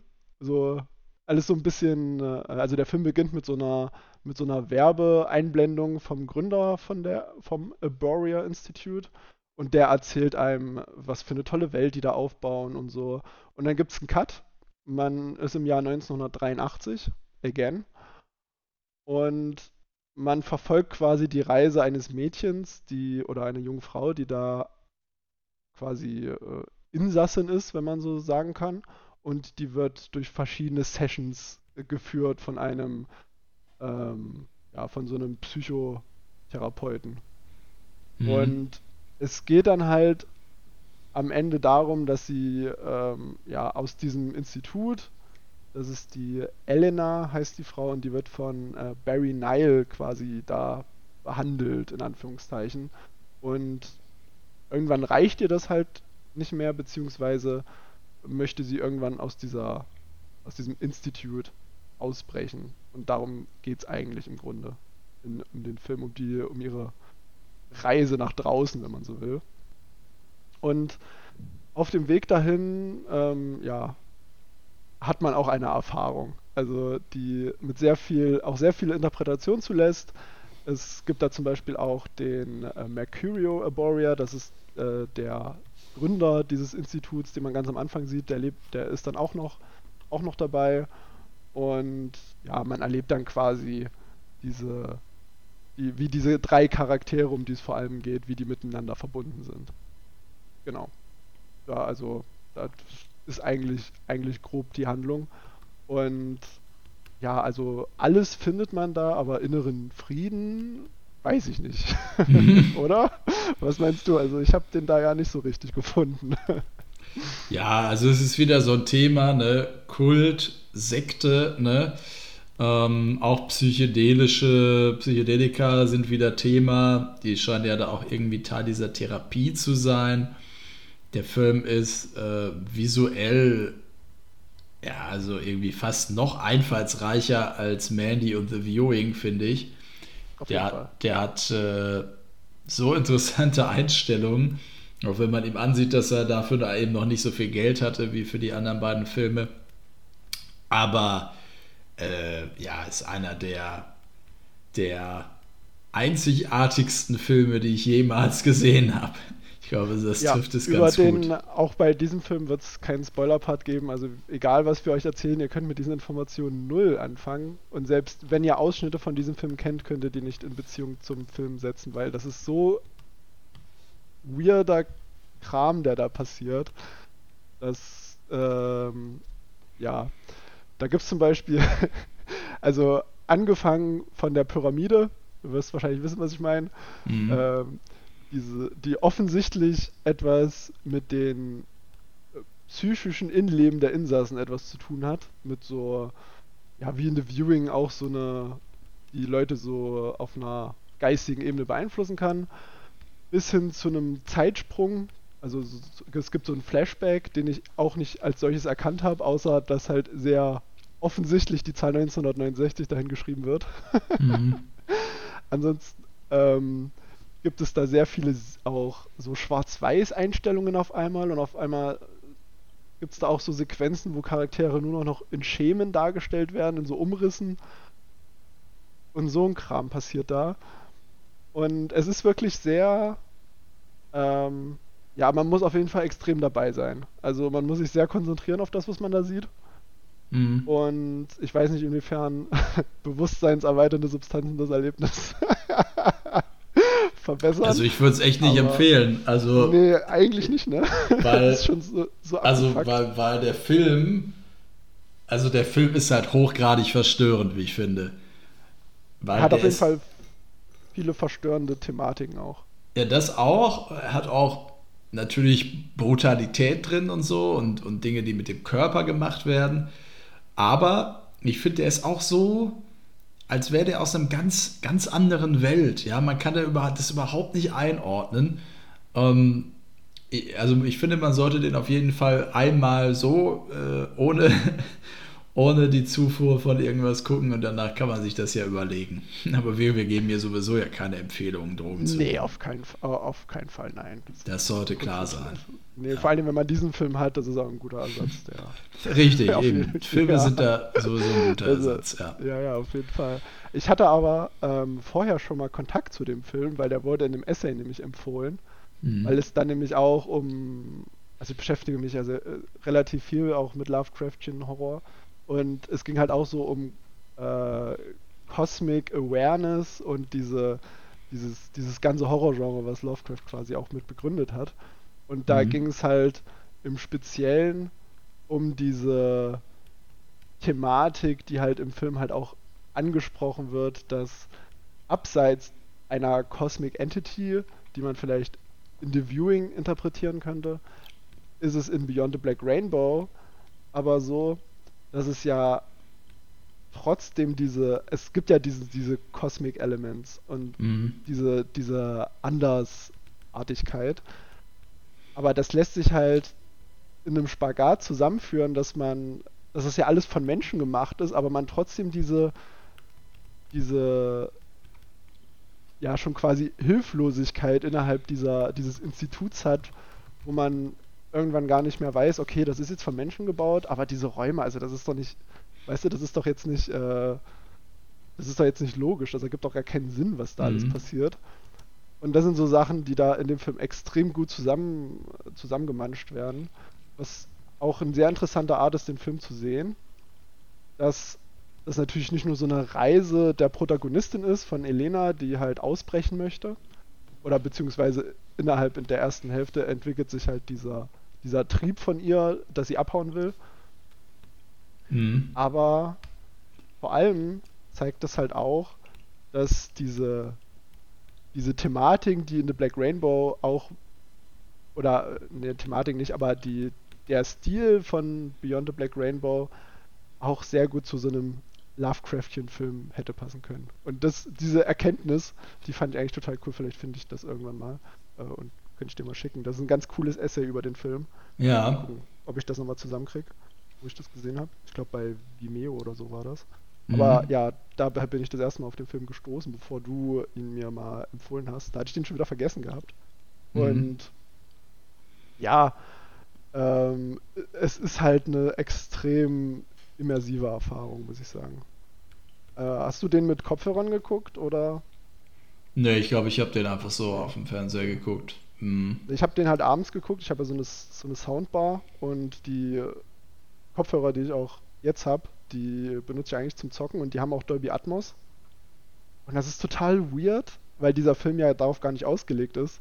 Aber die Kopfhörer können das halt auch so ein bisschen simulieren. Und das hat diesen, ich hatte dann halt mit den Kopfhörern geguckt und das ist ein sehr komisches Erlebnis gewesen. Mhm. äh, das hat es nochmal zu was ganz Besonderem gemacht, fand ich. Warum? Aber ja, weil diese, diese auditive Gestaltung dann noch mehr bewusst wird. Mhm. Äh, weil du, also du bist, es klingt irgendwie komisch, aber du bist ja irgendwie richtig krass nah an dieser Musik dran, weißt du? Also mhm. du hast halt diesen, diese, diese sphärischen Klänge, die es da gibt. Da werden ja auch mit verschiedenen Herzfrequenzen gearbeitet. Und das hast du auf den Fernsehlautsprechern, kann das gar nicht im vollen Umfang so dargestellt werden. Und das war eine sehr interessante Erfahrung auf jeden Fall. Da hört man auch so ganz viele Zwischentöne und so. Ähm, das hat den Soundtrack nochmal zu was ganz Besonderem für mich gemacht. Aber wie fandest du den Film denn insgesamt? Ich fand ihn extrem gut. Ähm, ja, das heißt extrem gut. Ich fand auch, dass das eine, halt, äh, ein Film war, den man erfahren muss. Also von der Handlung tatsächlich weiß ich auch gar nicht mehr so viel. ja, es ist schwierig. Ne? Also man hat noch so Bilder im Kopf. Ich habe den im Juli 2021 äh, gesehen. Einmal okay. also nur, also jetzt auch schon zweieinhalb ja. Jahre her. Aber ähm, die, also ich habe auch sogar eine Letterbox-Kritik verfasst dazu. Ja, die habe ich auch gelesen, ja. Genau. genau, ja, also da habe ich auch geschrieben, dass die, äh, ja, das Visuelle also dass ich noch nie äh, so etwas in der Art überhaupt gesehen habe. Äh, es wird sicherlich auch in der Kunst da irgendwelche Inspirationen geben. Also es wird jetzt nicht jedes Image original von Panos Cosmatos erdacht sein. Ähm, aber es ist schon krass, was er sich da einfallen lässt und auch was, wie mit der mit dem Bild gearbeitet wird, ja, von dem, von der Lichtsetzung, von der, den Kameraeinstellungen. Also tatsächlich weiß ich auch teilweise gar nicht, wie sie gewisse Szenen gemacht haben, ob sie da irgendwie eine ganz besonders hohe ähm, Lichtempfindlichkeit eingestellt haben oder so. Das haben sie ja beispielsweise bei diesem Skinner Marink jetzt gemacht. Ich weiß nicht, ob du davon schon gehört hast. Mhm.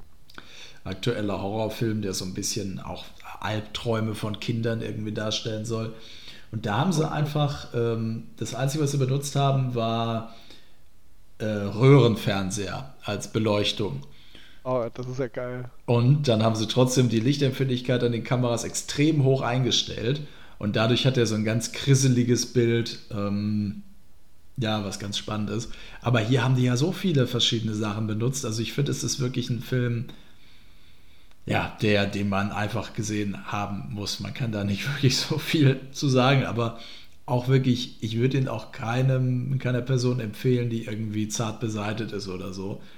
Oder Weil, Probleme, Probleme mit so äh, Stroboskop Ja, ja, das auch nicht, hat. genau, richtig. Also lichtempfindlich oder so, auf, auch auf gar keinen Fall. Nee. Aber sonst, äh, guckt euch den an. Gibt es auf YouTube, wie gesagt. Ja. Ähm, wenn ihr mal was ganz anderes sehen wollt, wenn ihr mal was auch, euch mal auf etwas einlassen wollt, das ziemlich verstörend ist. Äh, das Einzige, was ich nicht mochte, war tatsächlich das Ende. Das ist tatsächlich ähnlich wie in The Viewing. ja, aber ich, ja, ja. ich finde, äh, hier, hier passt es halt irgendwie nicht so gut nach dieser gesamten Laufzeit. Mhm. Ähm, auch wenn ich den, die, die letzte Einstellung sehr, sehr stark fand. Ah, ich habe da ganz viele irgendwie auch. Also zum ersten, es spielt ja auch ähm, 1983 und da war ich irgendwie neugierig, warum denn 1983? Also hat mhm. das irgendwas mit, hat das irgendwas mit, keine Ahnung, spielt das im gleichen Universum oder so? Aber er hat mal, das habe ich auch in einem Interview gefunden, hat er gesagt, ähm, und das ist, ein, es gibt ja noch ein Ende nach den Credits, hast du das gesehen? Nee. Also es gibt eine Post-Credit-Scene. Okay. Und es gibt ja hm. diese. Ich weiß nicht, ob die bei mir drin war in dem. Bei mir war die drin. Okay. In diesem, wie heißt der, Hardcut oder so? Hardcoded. Hardcoded. Ja, ach ja, genau, Hardcoded, sorry. Ähm, und, aber das ist auch nur ganz, ich glaube, das war die letzte Sekunde, also die ist nicht so lange drauf, wie es eigentlich gedacht war, glaube ich, weil das dann halt vorbei ist. Ich glaube, die sollte ein bisschen länger zu sehen sein, die Szene. Und da habe ich mir gedacht, hä? Und dann habe ich halt bei YouTube extra nach dieser Post-Credit-Szene gesehen und da gab es sie nochmal ein bisschen länger. Okay. Ähm, deswegen gib einfach bei YouTube eine Post-Credit-Szene und da findest du das auch. Okay. Ähm, da gibt es ja diese Sensionauts. Mhm. Diese roten, weiß nicht was, äh, Wesen, ja. die so eine Art Gatekeeping-Funktion haben. Ähm, weil ich mir ganz oft in dem Film auch nicht sicher war, was, also zum Beispiel gerade die Sensionauts, ist das jetzt in Elenas Kopf also ich habe nämlich den Eindruck, dass es eine Personifizierung von ihrem Unterbewusstsein ist. Also habe ich jetzt nirgendwo gelesen, aber es hat sich irgendwie so angefühlt. Ähm, die, also ja, kann man schwer erklären. Also sie während dieser Flucht, während Elena aus diesem Aburia Institut flieht, kommt sie einmal zu so einer, keine Ahnung, sieht aus wie so ein Space-Anzug, so einen roten und so einen roten Helm auf, ohne Visier, halt einfach nur so ein blankes Bild. Mhm. Und der versperrt ihr quasi den Weg und da muss sie dann aber trotzdem dran vorbei. Und das fand ich eigentlich extrem cool und das wird halt im, im, in der Post-Credit-Szene nochmal aufgegriffen. Da liegt diese, diese, also es ist ja wirklich, also das ist nichts, was mit dem Film zu tun hat. Äh, da ist diese, dieser ähm, Sentient liegt als, als Figur auf so einem Teppich. So wie so eine Actionfigur. Okay. Das ist die, das ist die Post-Credit-Scene. Also mehr sieht man da auch nicht. Und das ist eigentlich ganz geil, weil er in dem Interview gesagt hat, er, möcht, er wollte mit Beyond the Black Rainbow einen Film machen, auch wie Mandy, den es nicht gegeben hat, weil er halt, wie gesagt, als Videothekenkind Cover von Filmen gesehen hat, die er sich damals nicht hätte angucken dürfen. Mhm. Also hat er ganz oft auch nicht gemacht, er hat einfach nur die Cover gesehen in der, in der Ab 18 Abteilung. Und mhm. äh, da hat er sich halt vorgestellt, wie es wäre, wenn es so verschiedene Versatzstücke gäbe. Und es gab halt zwei Versatzstücke, die schon immer in seinem Kopf rumgewabert sind. Und zum einen ist es halt Frau, die aus Irrenanstalt ausbricht und übernatürliche Fähigkeiten. Und daraus wollte er halt einen Film machen und daraus ist dann das geworden. Und ich finde es halt geil, dass er halt selber auch gesagt hat, dass er diese, diese, diese mehreren Ebenen, die ja manche Leute da sowieso Iceberg Theory mäßig in diesen Film reininterpretieren, dass ihn das teilweise selber auch fasziniert hat.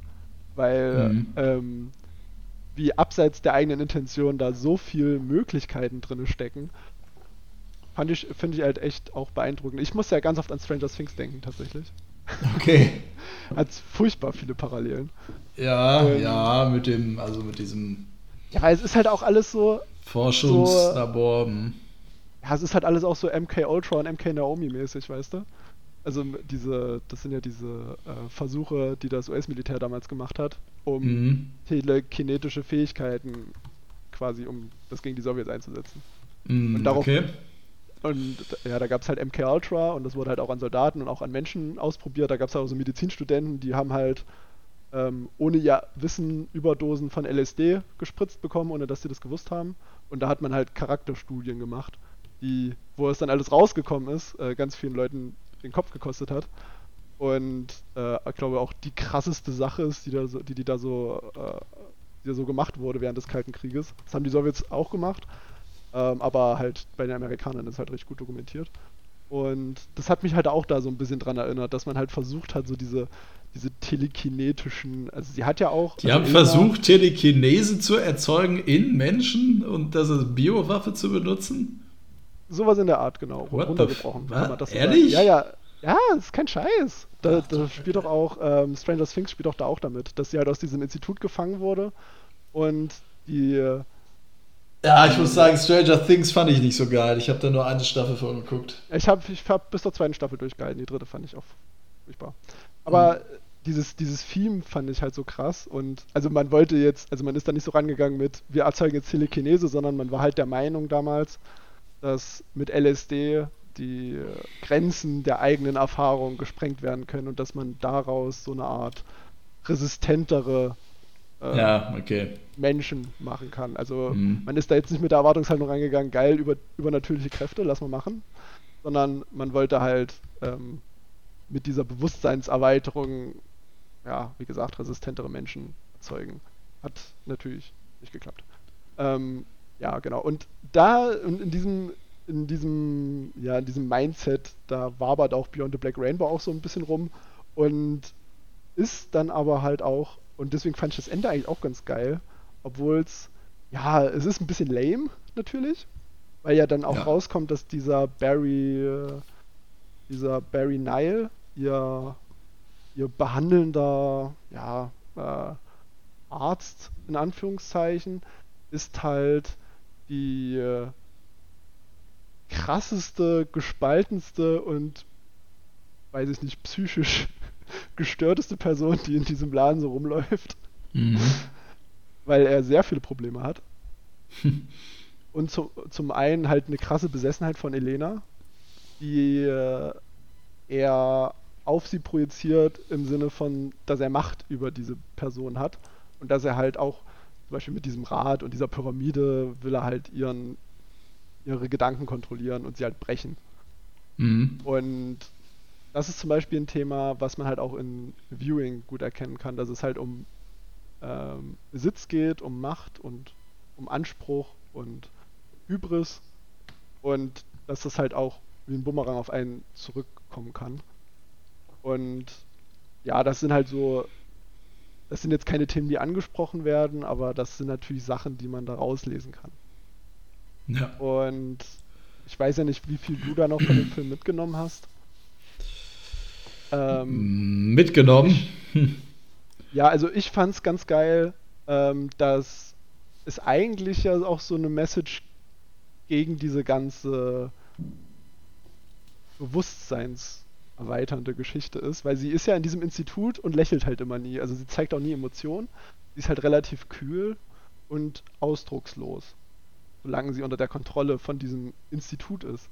Und als sie dann ausbricht, gibt es so einen Magic Moment, da berührt sie dann den Boden und dann fühlt sie so mit ihren Füßen so das Gras und dann lächelt sie.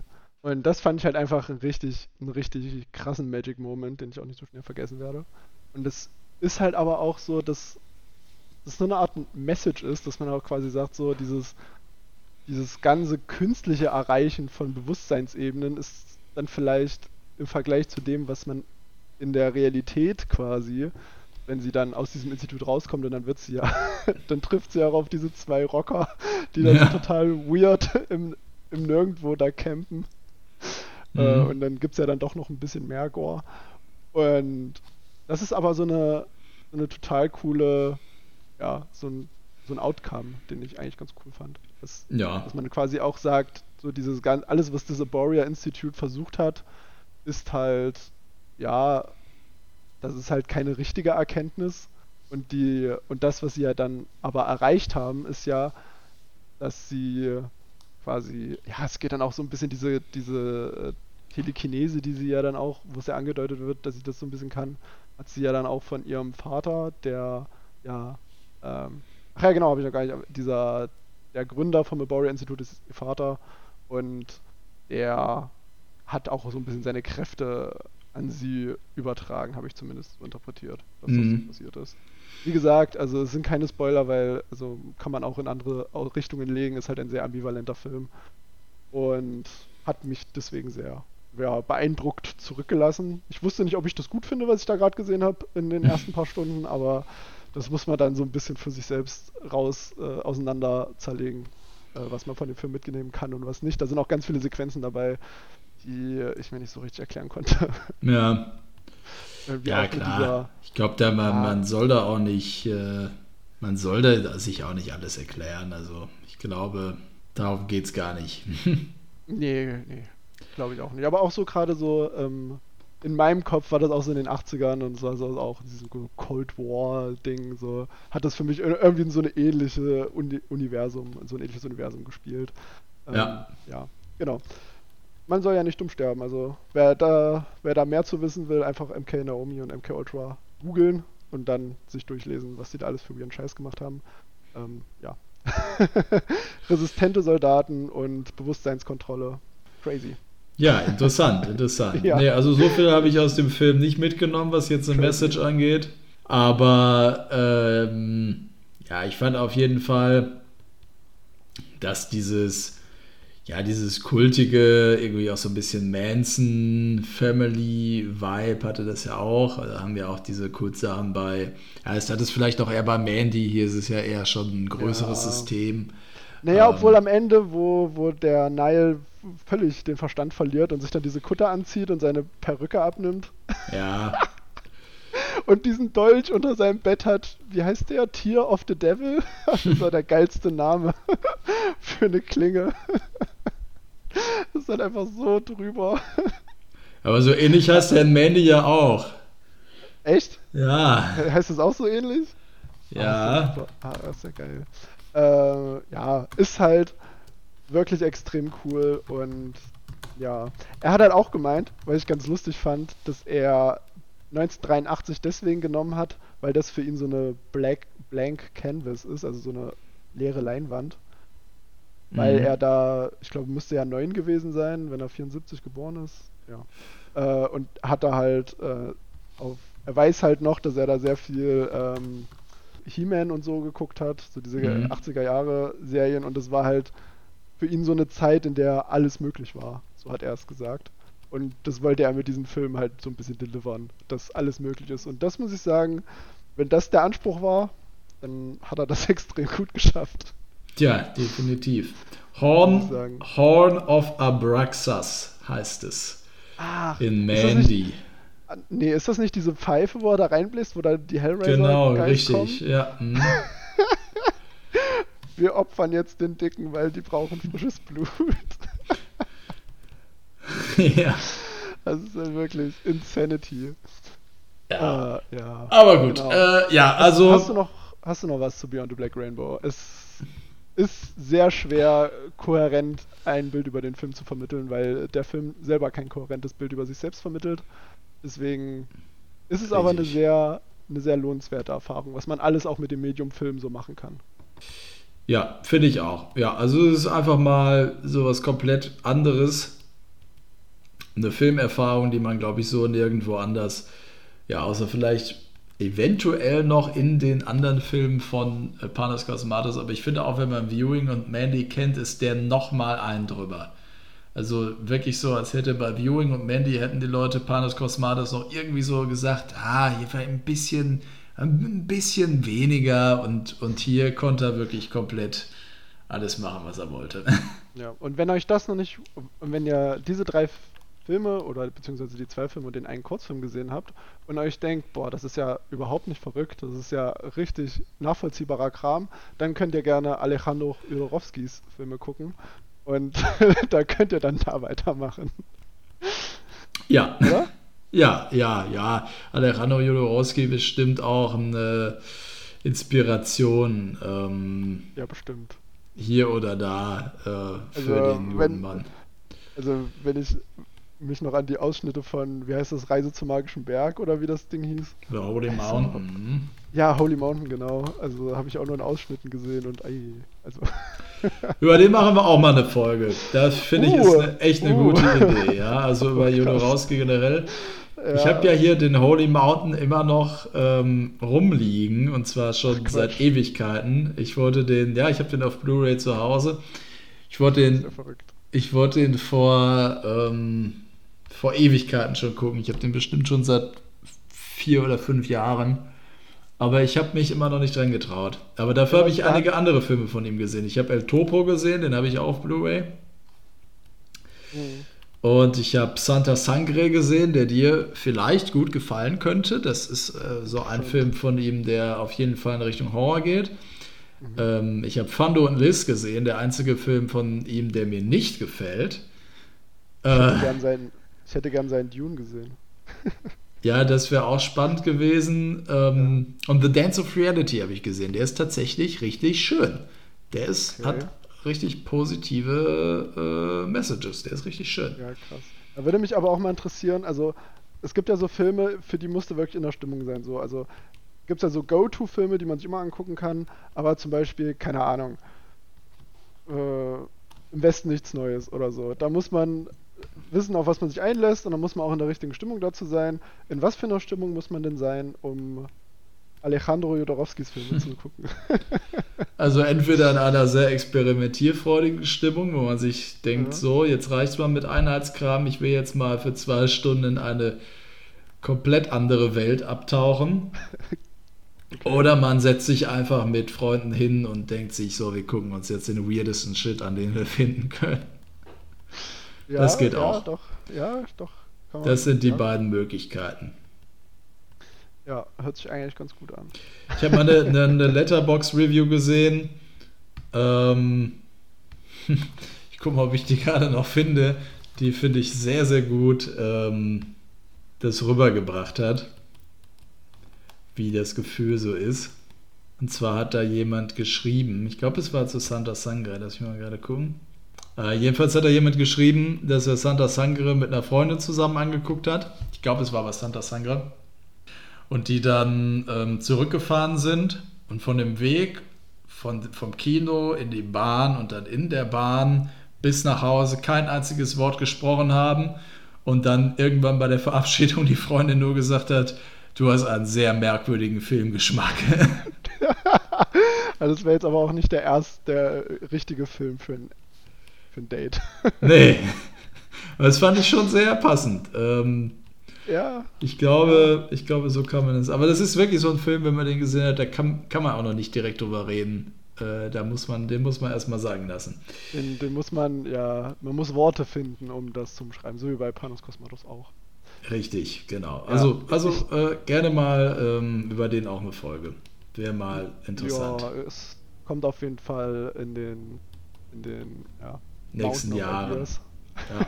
nächsten Jahr. Oh ja, nächsten Jahren. Das hört sich gut an. ja, es kommt auf jeden Fall auf den, auf den Hügel der Ideen.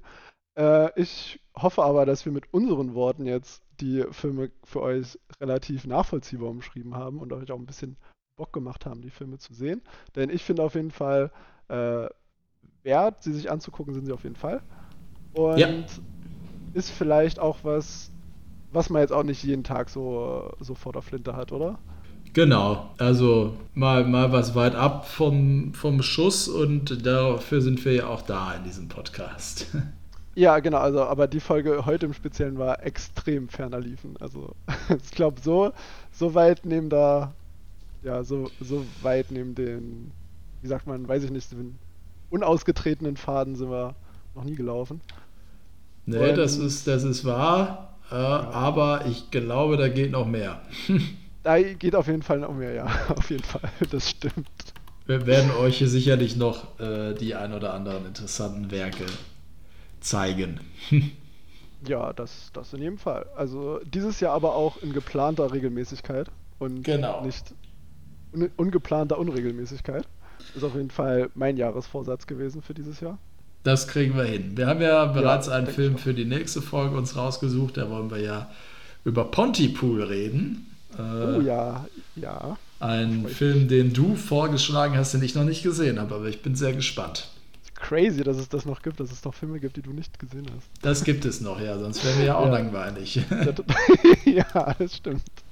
Es gibt noch sehr, sehr viele Filme. Ich glaube, von Filmen, die ich kenne und ich, ich glaube, ich habe vielleicht ein Zehntel der Filme, die ich kenne, gesehen. Wenn das Sinn macht. Ja, ja ich weiß auf jeden Fall, worauf den aus ja. Es ist äh, ja absolut insane, dass auch gefühlt irgendwie jeden Monat mehr als Dutzend über Dutzende neue Sachen rauskommen. Ja, ja, also Und, da geht, ich glaube, ja, da, da wird einem niemals das Futter ausgehen. Nee, auf, auf jeden Fall nicht. Deswegen wird dieser Podcast auch niemals enden. Ja. Oh ja, das ist ja, das ist auch schon mal, das ist ein sehr gutes, sehr gutes. Äh, Aber diese Folge, diese Folge. Aber diese, diese Folge auf jeden Fall und ich hoffe, dass ihr sehr viel mitgenommen habt, dass ihr auch gut unterhalten wurdet und damit auch gut in das Jahr 2024 gestartet seid. Und damit bis zum nächsten Mal. Macht's gut.